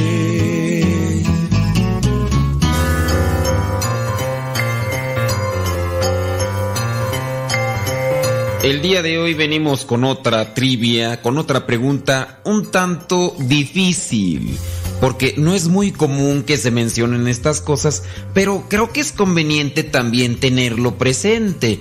Además, porque pertenece a lo que son partes o rasgos de la historia de la salvación. Así que muy listo. La pregunta es la siguiente. ¿A qué monte fue conducido Isaac para su sacrificio? Si te acuerdas de Isaac, Isaac es el hijo de Abraham. Isaac es el hijo de Abraham. Tenlo presente porque eso también será para otra trivia. Bueno, Isaac, el hijo de Abraham, aquel que iba a ser sacrificado. Entonces, tenlo presente. ¿A qué monte fue conducido Isaac para su sacrificio. ¿A qué monte? ¿Cuál monte era? ¿Era el Oreb? ¿Era el Tabor? ¿O era el Moria? ¿A qué monte fue conducido Isaac para su sacrificio? ¿Al monte Oreb? ¿Al Tabor o al Moria?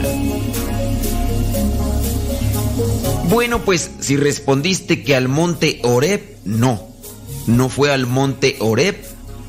Que por cierto, dicho sea de paso, el monte Oreb también es conocido como el monte Sinaí. Y en el monte Sinaí o el monte Oreb fue el lugar donde Dios le entregó las tablas de la ley a Moisés. Pero no, ahí no fue donde Abraham quería sacrificar a su hijo Isaac. Y si respondiste que fue el monte Tabor, tampoco fue el monte Tabor, porque en el monte Tabor fue donde se dio la transfiguración de nuestro Señor Jesucristo. El monte a donde fue llevado Isaac para su sacrificio fue el monte Moría. Nos lo relata así el libro del Génesis, capítulo 22, versículo 2. El monte a donde fue conducido Isaac para su sacrificio era el monte Moría. Y en ese momento Abraham estaba cumpliendo con un mandato de Dios. Y era algo que realmente era doloroso para él, pero por amor a Dios lo hacía.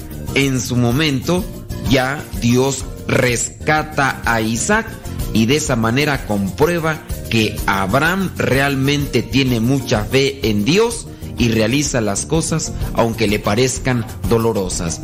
De esa manera y por eso fue llamado el Padre de la Fe.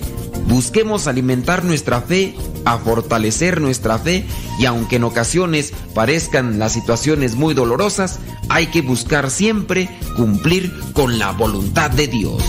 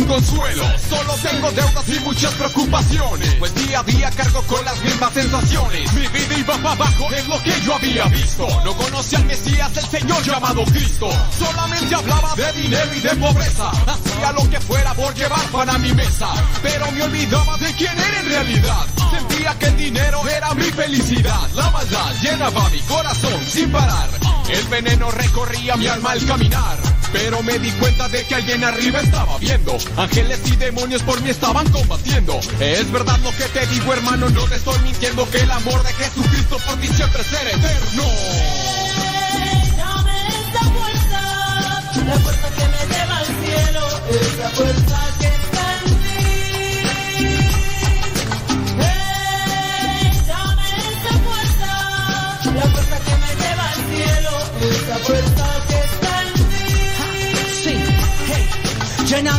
Lléname lléname de tu entusiasmo. Llévame de tu mano, la cual a veces he soltado. Nunca la he olvidado, por eso vengo a tus brazos. Y como todo hijo, mucho me he equivocado. Rescátame del mundo, lléname de tu amistad. La que nos dice cómo obtener buena vida. Esa que todos buscan y que contigo se encuentra. Esa a la cual yo le llamo vida completa. Es que tú con nosotros, dime quién contra nosotros. Andando a tu lado, el de abajo se queda flojo. Tú eres el apoyo en el cual mi vida enfoco. El dueño de este mundo eres alguien maravilloso. Acaparas mi atención cuando no veo solución. En ti yo pongo todo cuando tomo el micrófono. Rompamos las cadenas, obtengamos libertad. Andemos por el mundo proclamando la verdad. Hey. Dame esa fuerza, la fuerza que me lleva al cielo, esa fuerza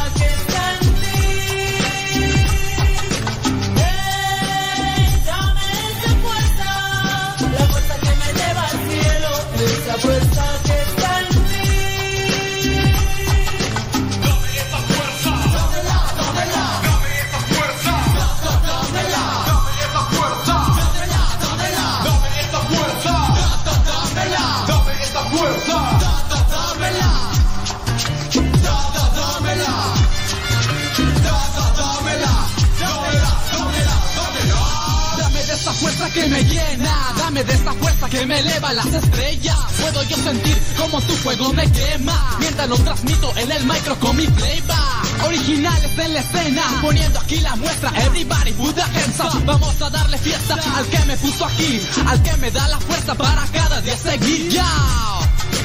Quien me da la fuerza de seguir en la tarima, de escribir con gozo rimas. Él es el que me reanima cuando no encuentro salida. Pues claro, es el mejor y me llena con su amor. Lo bueno que yo tengo se lo debo al Big Boss. Esto es dedicado a mi padre con todo el corazón. Sé que a veces me desvío del camino y me meto en varios líos, pero siempre está ahí para recibirme a mí. Soy un simple aprendiz que a veces no entiende, que a veces no comprende, porque me siento en la soledad. Si abro bien los ojos, a mi lado tú estás. A mi lado tú estás, tú me has dado el poder, tú me has hecho crecer. Si yo estoy contigo, todo puedo. Si yo estoy contigo, el enemigo está en el suelo. Si en el camino yo tropiezo, me das de tu fuerza para salir de su ileso. Sé que en ti puedo confiar, que en las buenas y en las malas tú ahí estarás. nunca me fallarás. Esto es especial, gracias a ti, papá. Sí, jaja, movimiento Rafa con la fuerza que está en ti. Original Records. Pateemos la mentira que a muchos hipnotiza. Dame esa fuerza, la fuerza que me lleva al cielo, esa fuerza que está en ti. Dame esa fuerza, la fuerza que me lleva al cielo, esa fuerza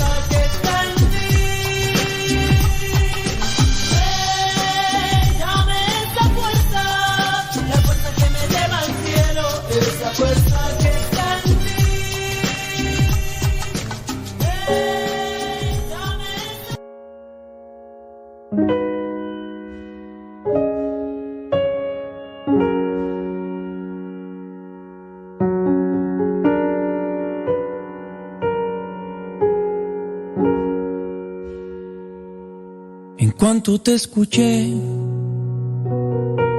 mis redes yo dejé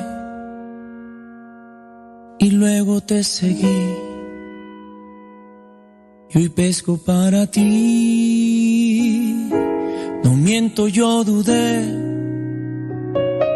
pero en ti confié, aunque fácil no es. Hoy pesco para ti, al mar yo pescaré, para que crean en ti y entiendan que sin ti no se puede vivir. Difícil sí será, pero hermoso también. No me abandonarás seguro ahí estarás.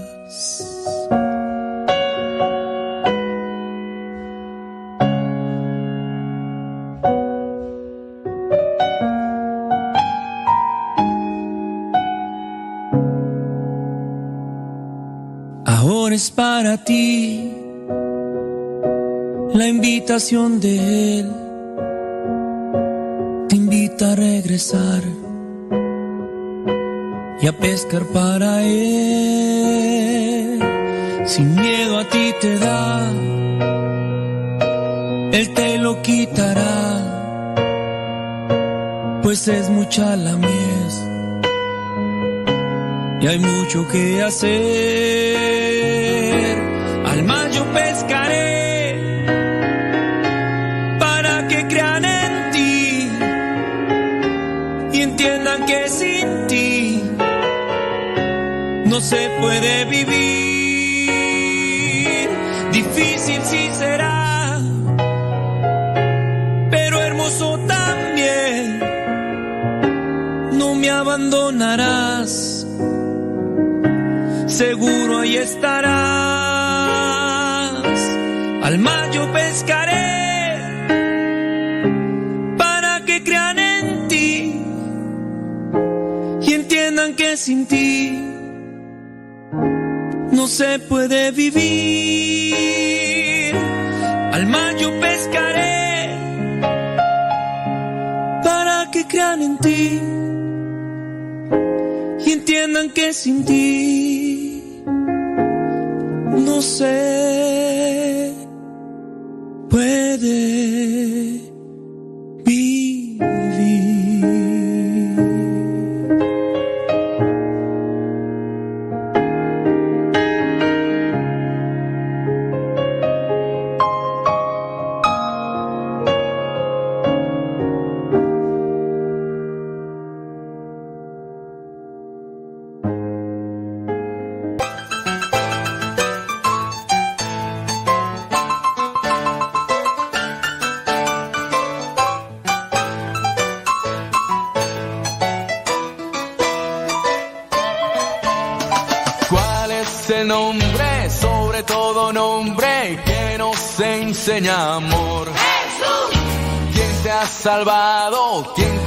mostrado todo el amor de Dios. Jesús. El rey de reyes, señor de señores, grita de corazón. Jesús. Alfa y Omega, Rey poderoso, Padre tu Hijo soy, por eso quiero cantarte.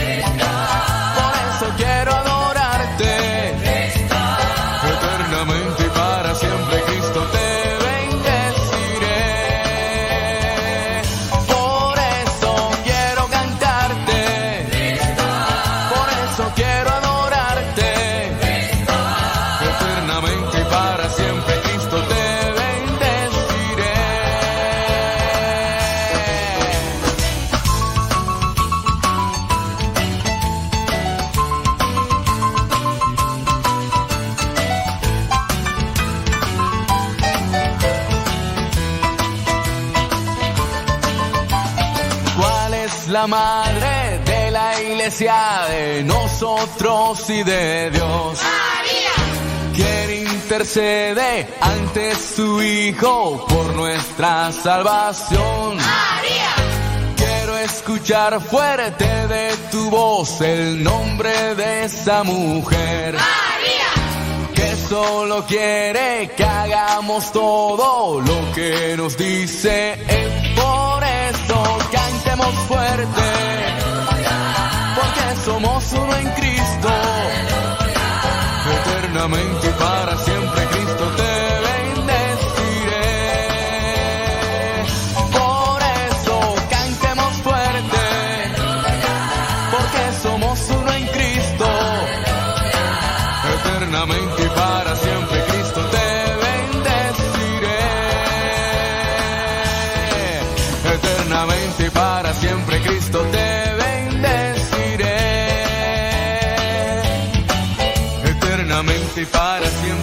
cuando te.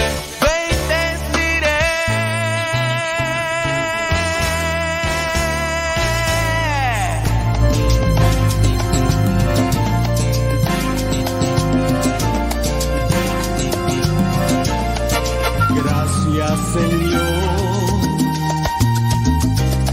por las luchas que el mundo trae, que por ellas yo creo Me, I.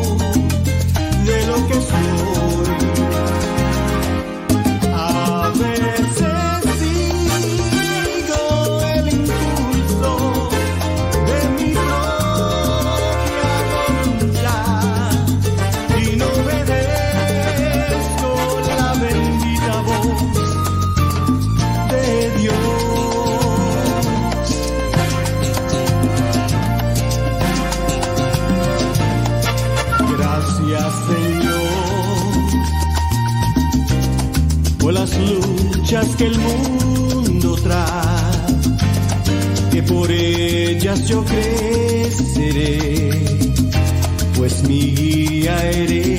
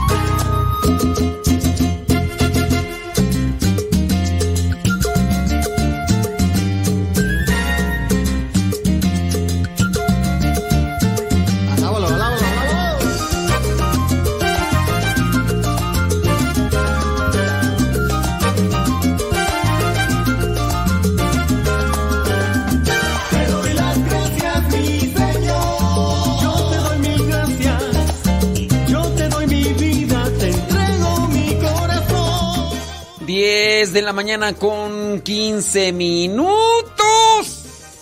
¿No se han ido? No, están ahí todavía. Me da muchísimo gusto. 10 con 16 ya, hoy día ju, ju, ju, jueves 20 de... de abril. Abril y celal de ojos. Abril y celal de ojos.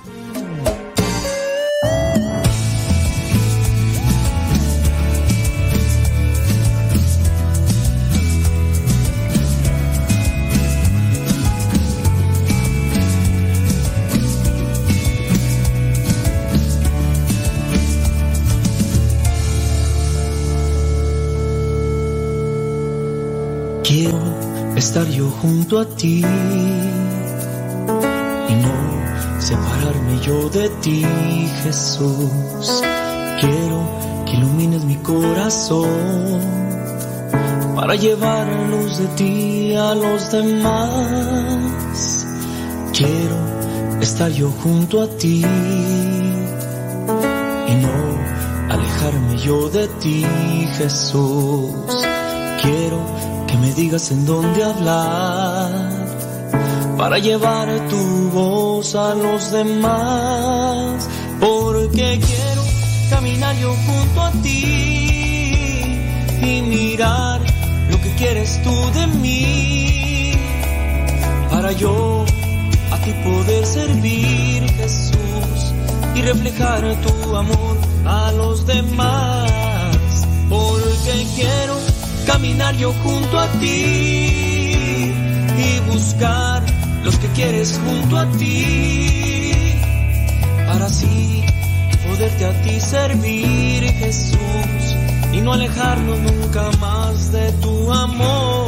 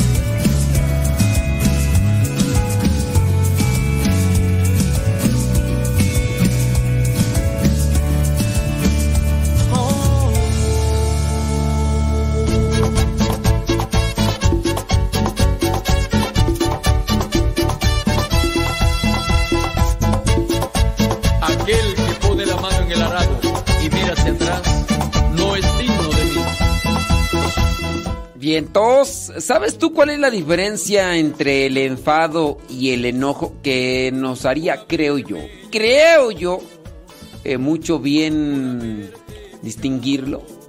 Sí, porque de esa manera podemos controlarnos mejor.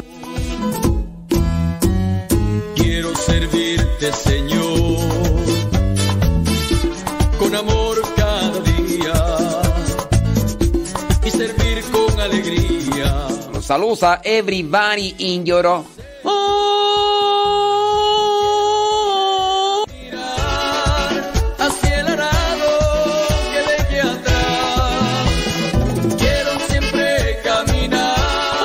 Saludos a los que están ahí conectados. Delia López, María Eugenia, Rocío Luna, Leito. Saludos a Aida Ruiz.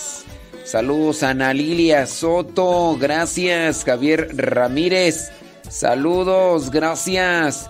Eh, Luis Jaguar, Azul HP, Irma Rosa Escalante. Saludos a quien más se asoma por acá. José Luis Sayago, saludos, gracias. Gracias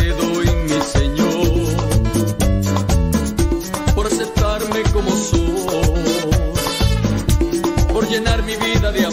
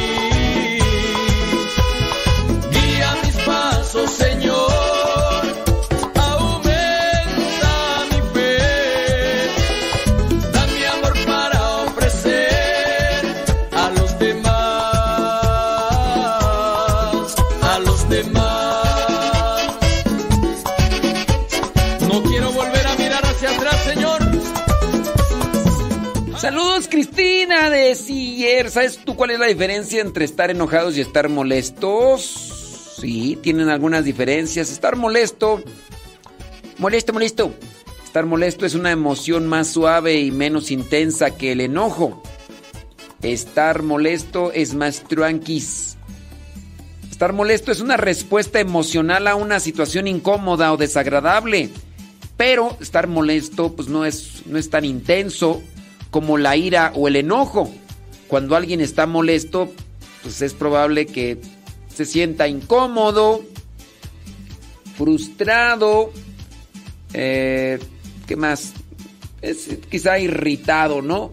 Eh, irritado. Saludos Milton y Graviela. Graviela. Graviela. Sí. Eh, que se sienta, ¿qué más? Generalmente puede controlar sus emociones y mantener la calma el que está molesto. Molesto, molesto, molesto, molesto. Por otro lado, el enojo es una emoción más intensa y puede ser más difícil de controlar. Estar molesto podría ser, podría ser la antesala del enojo. Cuando alguien se enoja puede experimentar una amplia gama de respuestas físicas y emocionales como la tensión muscular, aumento de la frecuencia cardíaca y la respiración y la liberación de hormonas del estrés. Sí. Cuando alguien se enoja puede experimentar diferentes cuestiones. Tensión muscular.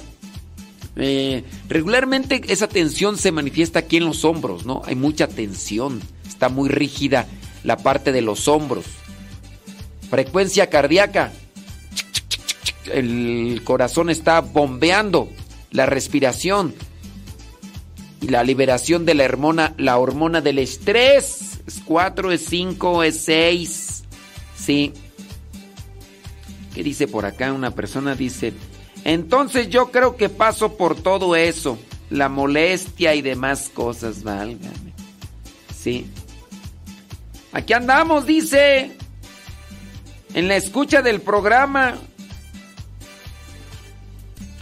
Sí, pero... Eh, ya no se enoje tanto. Ey, no, no se enoje tanto. La diferencia entre estar molesto y enojarse es la intensidad. El enojo es una emoción más intensa y difícil de controlar. Sí.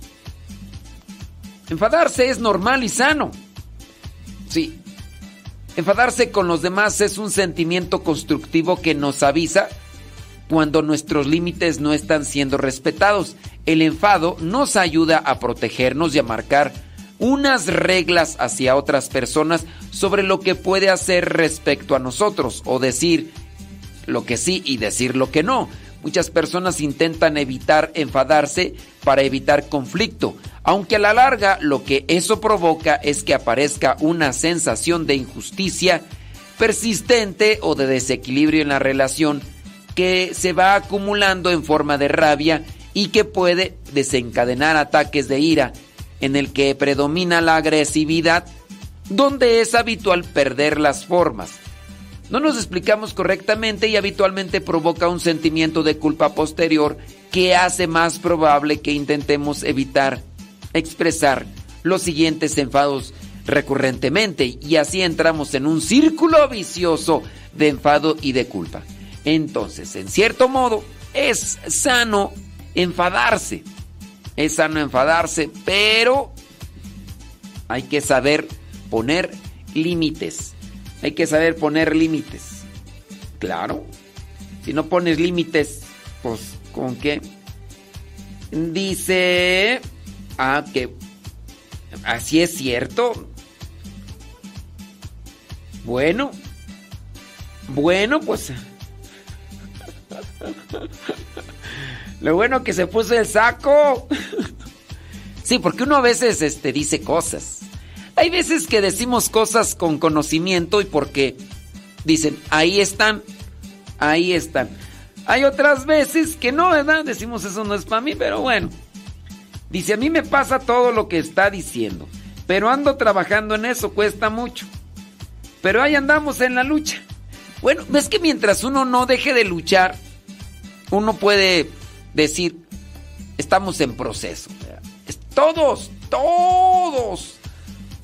Los cuatro tipos de enojo y su impacto destructivo, según los investigadores.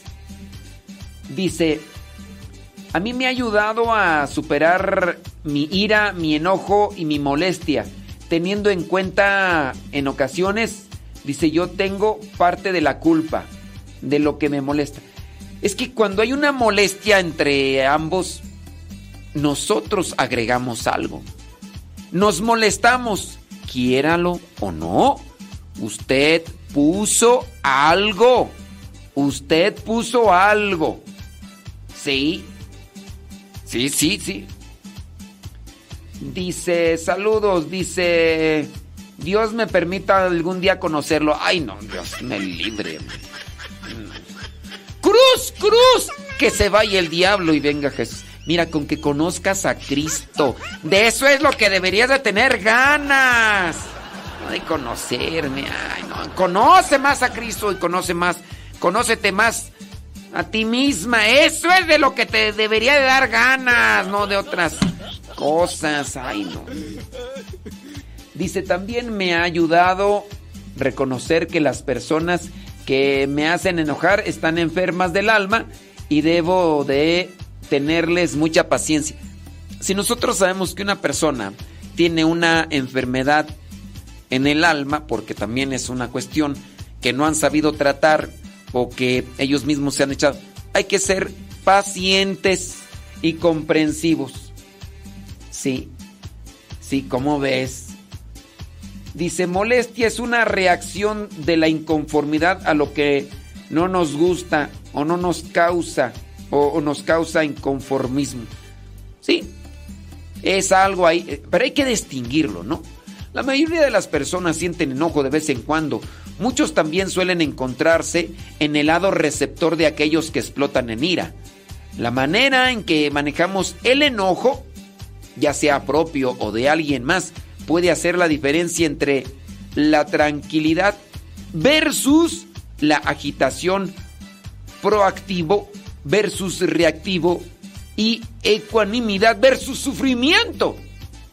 Aquí entonces es que si no sabemos manejar nuestro enojo y no sabemos manejar el enojo del otro, ya bailamos las calmadas. Ya, uno, dos, tres, perdimos la batalla. Hay que aprender a manejar nuestro enojo, nuestra molestia y hay que también aprender a manejar el enojo de los demás. Cuando, cuando aprendas a manejar tu enojo, podrás entonces tener un indicio para avanzar en saber cómo controlar en el, el enojo de los demás. Pero si ni tú mismo te controlas, ¿cómo vas a poder controlar a otros? Imagínate que no puedes caminar y te sale un toro. ¿Cómo defenderte de la embestida? Ey, ey, pues sí, sí, sí, ¿no? Nos hace falta mucho, ¿eh? Nos hace falta mucho. Dice, el enojo es un estado primitivo del ser humano que no puede, que no se puede controlar, se despierta de la falta de control de la ira o la molestia, mal encaminada, ¿sí? Dice, una vez di un tema en el cual hablamos de que la ira empieza desde el pensamiento y la mirada. Mm, no sé, yo pienso que más bien no empieza desde la vista y la mirada. Eh, por no controlar lo que pensamos, por no controlar lo que... Por no controlar... Bueno, más bien es que lo que vemos, lo que oímos, lo que pensamos, despierta, despierta esa, esa bestia feroz que llevamos dentro. Entonces hay que tener cuidado con qué dejamos en... Yo puedo ver algo. Ok. Y en cuanto veo aquello, identifico que eso me va a provocar enojo. A ver, acomoda los pensamientos, acomoda los pensamientos para que lo que estás viendo no te encienda. Hay algo que escucho y, a ver, por ejemplo, alguien, alguien de ustedes eh, le puede dar enojo escuchar una, una música o canción en específico. He, sabido, he sabido por ahí. eh, puedo decir nombres. Eh, pues, sabes, la licenciada Liz Franco le repatea escuchar reggaetón, aunque sea cristiano, católico. Ella no puede escuchar el sonsonete de reggaetón porque de inmediato le cambia la cara. Le cambia la cara. ¿Te pasa que te molestas por escuchar música? Música de el género que sea, ¿no? Pero hay alguna música que en cuanto te molesta, no sé, ver algo mal. Ah, ¿sabes qué? Hay personas, principalmente mujeres, más mujeres sin duda que hombres, a las que les molesta, mujeres que les molesta mirar una superficie sucia. Y algunas de ellas me están escuchando. Hola, ¿qué tal? ¿Cómo están? ¿Cómo les da, eh? Uy, no pueden ver que hay un poquito de polvo eh, en una superficie, ¿sabes? Aunque no sea de ellas. Otra cosa es que estén en su casa y que digan, este, está sucia mi casa, ¿verdad? Lo voy a limpiar. No, llegan a otro lado y ya, ya comienzan con la crítica. Llegan aquí a donde está su servidor y ven así y avientan el dedazo inconscientemente. Eh, avientan el dedazo inconscientemente y le hacen así, lo resbalan en la superficie, como le hice yo ahorita. Ay, y dejó caminito. Y miran el dedo para mirar cuánto se ha quedado de polvo en su dedo. Y ya, aunque te estén hablando, aunque te estén hablando, mira, ya están haciendo un análisis microscópico y además evaluativo de hace cuánto tiempo que no harán aquí limpieza. Voy a creer esta gente tan cochina, de veras. En vez de estar hable y hable allí en el micrófono, se debería de poner a hacer limpieza. ¿Qué le cuesta traerse un trapo y darle una pasadita aquí? ¿Cómo puede ser que esta gente viva de esta manera? Puercos, marranos, cochinos, cerdos. Digo, en vez de que dijeran, ahorita vengo, voy a traer un trapo, voy a limpiar aquí mientras estamos platicando, echando. Podría ser, ¿no? Una vez, una vez estaba el padre Lalo, el padre Lalo, el padre Eduardo, eh, es paisano allá de, de Celaya, Guanajuato. Una vez fue a visitarme. Él está, bueno, ha estado de misión en diferentes partes. Eduardo, ¿cómo se llama el, el apellido tú, Eduardo? Ay, no, no me acuerdo. Bueno, el chiste es de que sí, pues el padre Eduardo es mayor que yo. eh, algunos lo conocen. El padre Eduardo estaba platicando conmigo ahí eh, donde estaba yo antes y me dice, eh, ¿dónde habrá por aquí una escoba? Y yo le dije, ¿ah, por acá hay una escoba? Ah. Le presté la escoba, entró nuevamente conmigo la escoba, me dice, eh, sígueme platicando, porque él es así. Me dice, sígueme platicando, esto, el otro, aquello. Y entonces comienzo yo a platicarle una cosa que él me preguntó. Y él empieza a barrer. Y dice, mientras platicamos voy a hacer algo de limpieza. Ah, vaya, diferente la situación, ¿no te parece?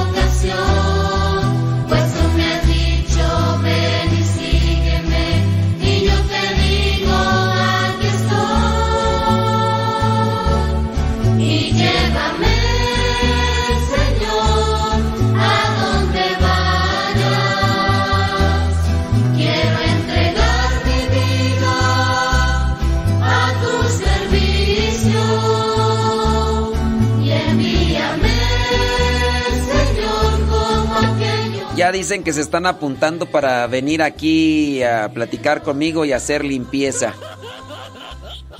Pero que, sea de verdad, porque hay veces que nada más... Ya mejor no dijo nada, porque si no me va a molestar yo.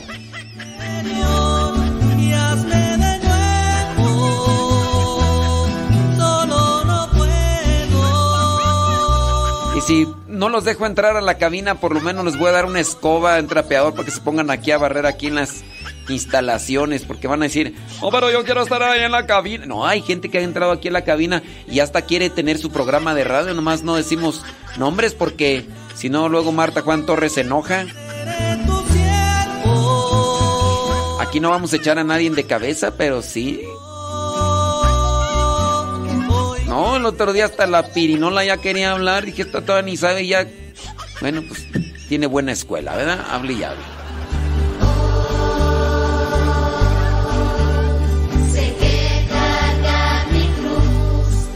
Ah, pero estamos hablando de la diferencia entre el enojo y la molestia, ¿verdad?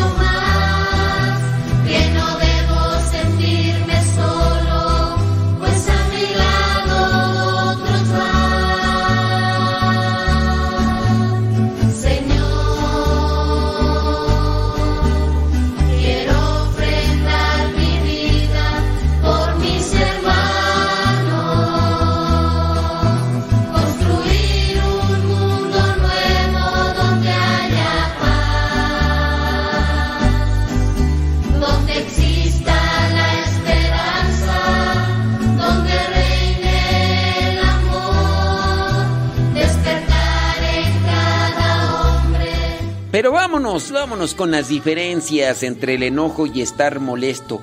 Molesto, molesto, molesto, molesto. Sí, yo a veces, eh, en cierto modo, me molesto por algunas cuestiones. Algunas veces lo manifiesto, otras veces no. Pero vámonos a ver.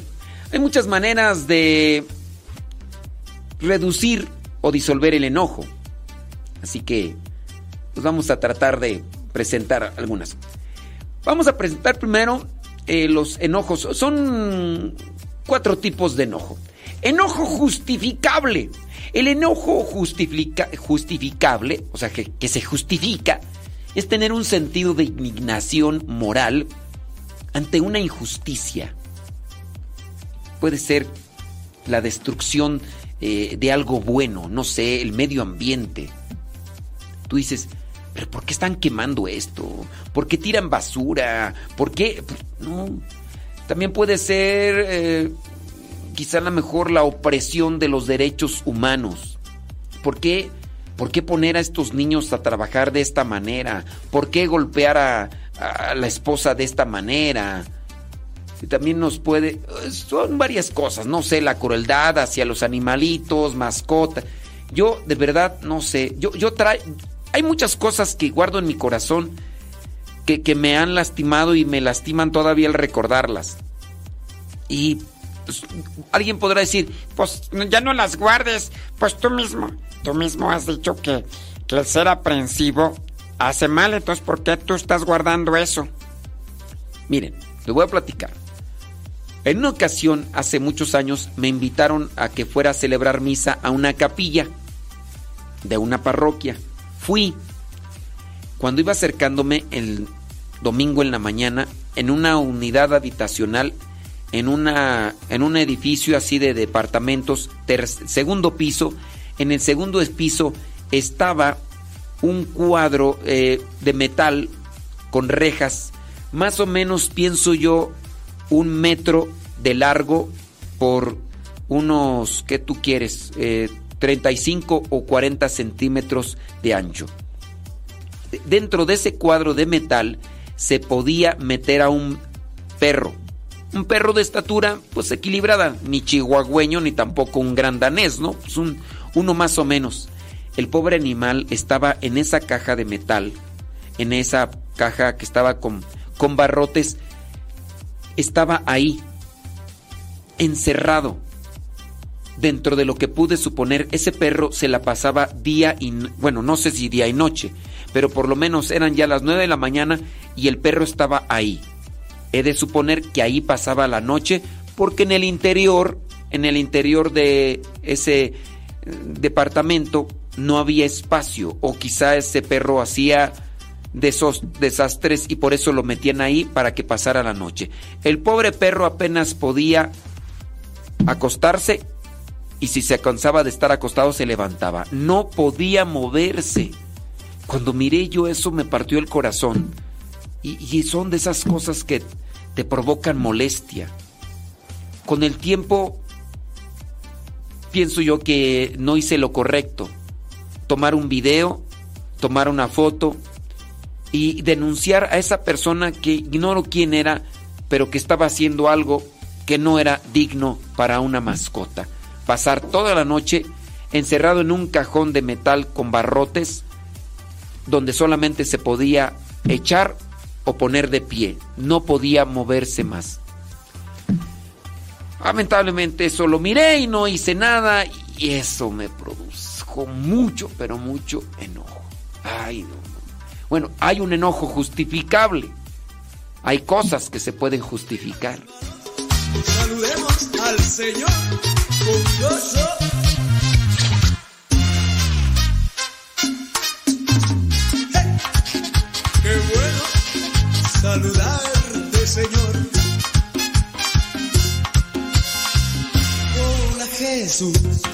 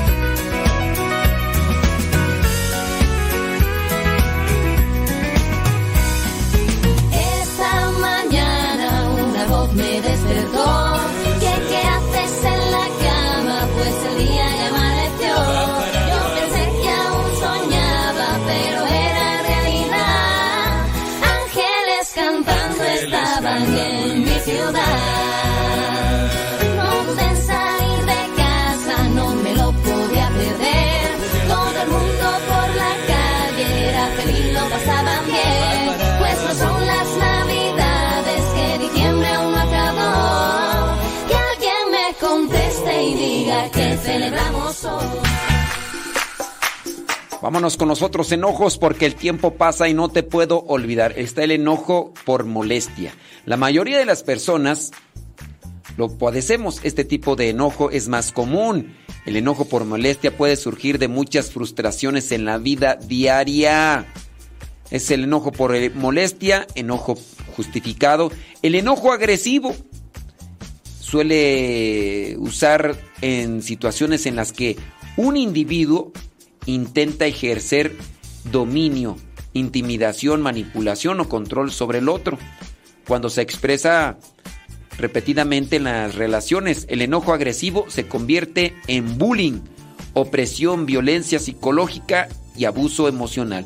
Este tipo de enojo puede parecer poderoso desde el, exterior, pero con frecuencia traiciona la inseguridad interna de un individuo. Cuando observamos concienzudamente el enojo agresivo constantemente de alguien, somos capaces de reconocer un sentido profundo de miedo e ineptitud en su interior. Alguien que intenta enmascarar sus debilidades y defectos intentando controlar a los demás. Es decir, el enojo. Se enoja porque tiene miedo. Se enoja porque se siente vulnerable. Mm, veamos el caso. ¿Descubriste a alguien? ¿Descubriste a alguien haciendo algo que no es correcto? Ya sea tu hijo, tu esposa, tu esposo, tu hermano, quien sea. Hasta parte del miembro de la iglesia, parte de un grupo. Es, es alguien que pertenece a un grupo de iglesia. Ese enojo agresivo es mecanismo de defensa. Es decir, se enoja para que no le digas más cosas de lo que ya sabe. Se enoja. Eh, cierto consagrado, pongamos el ejemplo, a cierto consagrado le regañaron porque anda haciendo cosas que no son propias ni correctas de, de ser religioso. Este consagrado se enojó, se enojó porque le denunciaron ante los superiores de que estaba haciendo algo que no era correcto, propio de un religioso. Y este se enojó y empezó a escupir veneno y ofensas, enojo agresivo. Pero también eso da a entender pues que la persona se siente vulnerable, débil, frágil. Se ha sentido que ya le descubrieron y pues nomás no, ¿verdad? Entonces ese vendría a ser el enojo agresivo. Eh, otro tipo de enojo pues son los berrinches. Sí, son cuatro tipos de enojos. Ya lo mencionamos, el justificado, el, el enojo por molestia, el enojo agresivo y por último los berrinches. Los berrinches a veces mezclados con el enojo agresivo pueden caracterizarse como explosiones desproporcionadas de enojo cuando los deseos y necesidades egoístas de un individuo no se satisfacen, sin importar qué tan irracionales o inapropiados son. Los berrinches suelen estar dirigidos hacia aquellas o aquellos eh, personas o cuyas palabras o acciones no merecen tal furia emocional. Berrinche. Este tipo de enojo suele originarse desde la infancia, los berrinches, pero es un tipo de enojo, ¿eh? No le dieron esto, no le hicieron esto, y entonces se enoja, se enoja. Es típicamente parte del proceso de maduración y se puede dar en todos nosotros. La cuestión aquí es cuando no se madura, y por no madurar, ese berrinche se hace crónico. Y ahora, así de labregón y de la bregona, hola, ¿cómo estás? Hace su berrinche, hace su berrinche. Antes hacías berrinche porque no te daban una paleta, no te daban un dulce, porque no te daban mm, algo que querías y entonces te aventabas incluso al suelo y empezabas a patalear, gritar, gritar y ya decía, ya para que se calle, dale esto, dale aquello o todo lo demás. Hoy quizá a lo mejor no te avientas, no te avientas al suelo, pero gritas con más fuerza, avientas cosas, quiebras mesas, quiebras cuadros, quiebras todo, berrinches. Solamente refleja que la persona no ha madurado, que la persona no ha reflexionado ni controla sus emociones y temperamentos. Y a veces esas personas tienen 30, 40 o tienen 50 o 60. Y algunas de ellas nunca lo superaron y ya tienen 70, 80, 90 y se vuelven más insoportables. ¿Conoces a alguien así? ¿No? A ver, mírate al espejo.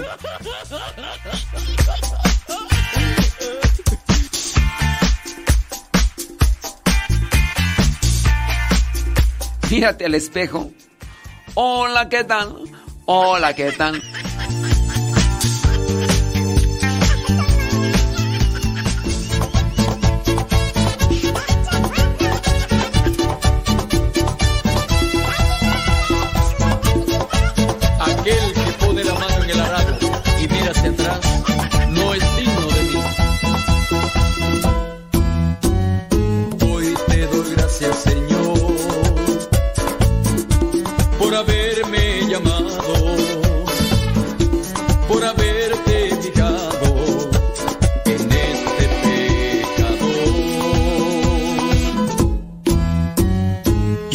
Servirte, Señor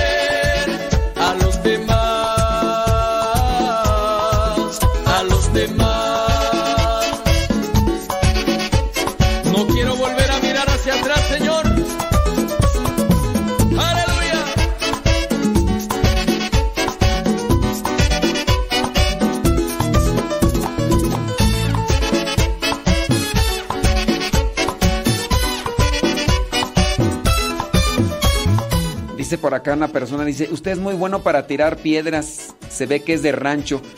¿Y tú? ¿Tú de dónde eres? Porque no te puede uno decir nada, porque luego, luego, ay, me estoy vendiendo, ay, me estoy lastimando. Tú, tú eres de Vistimilandia, porque para todo ahí luego, luego, ay, me estoy lastimando, ay, eso me ofende. Ay, ni aguantas nada, tú eres de Vistimilandia.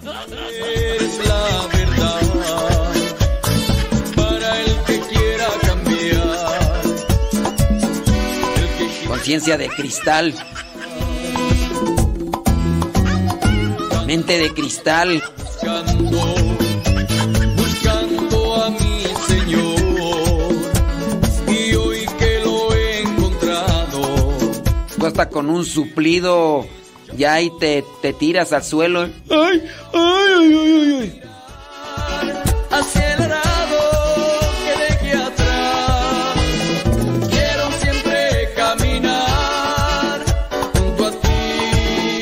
Dice que también es de rancho. Los de rancho aguantamos. Tú no aguantas nada. Cada rato. Ay, es que mi viejo esto se me quedó mirando mi viejo. y- Ay, ni aguantas nada. Para ofrecer a los demás. A los demás. A los demás. Búscale ruido de chicharrón, ¿eh? Búscale ruido de chicharrón. Ya nos vamos. Ahí viene Pati y Paco. Pati y Paco. Sí, sí, sí. Sí, eh, y luego cuando te estás quejando de tu viejo, Ay, es que mi viejo esto. Mi viejo el día de hoy no me miró. y dices, "Pasa nada". cazuelas por la cabeza. Ay, no. Vistimilandia.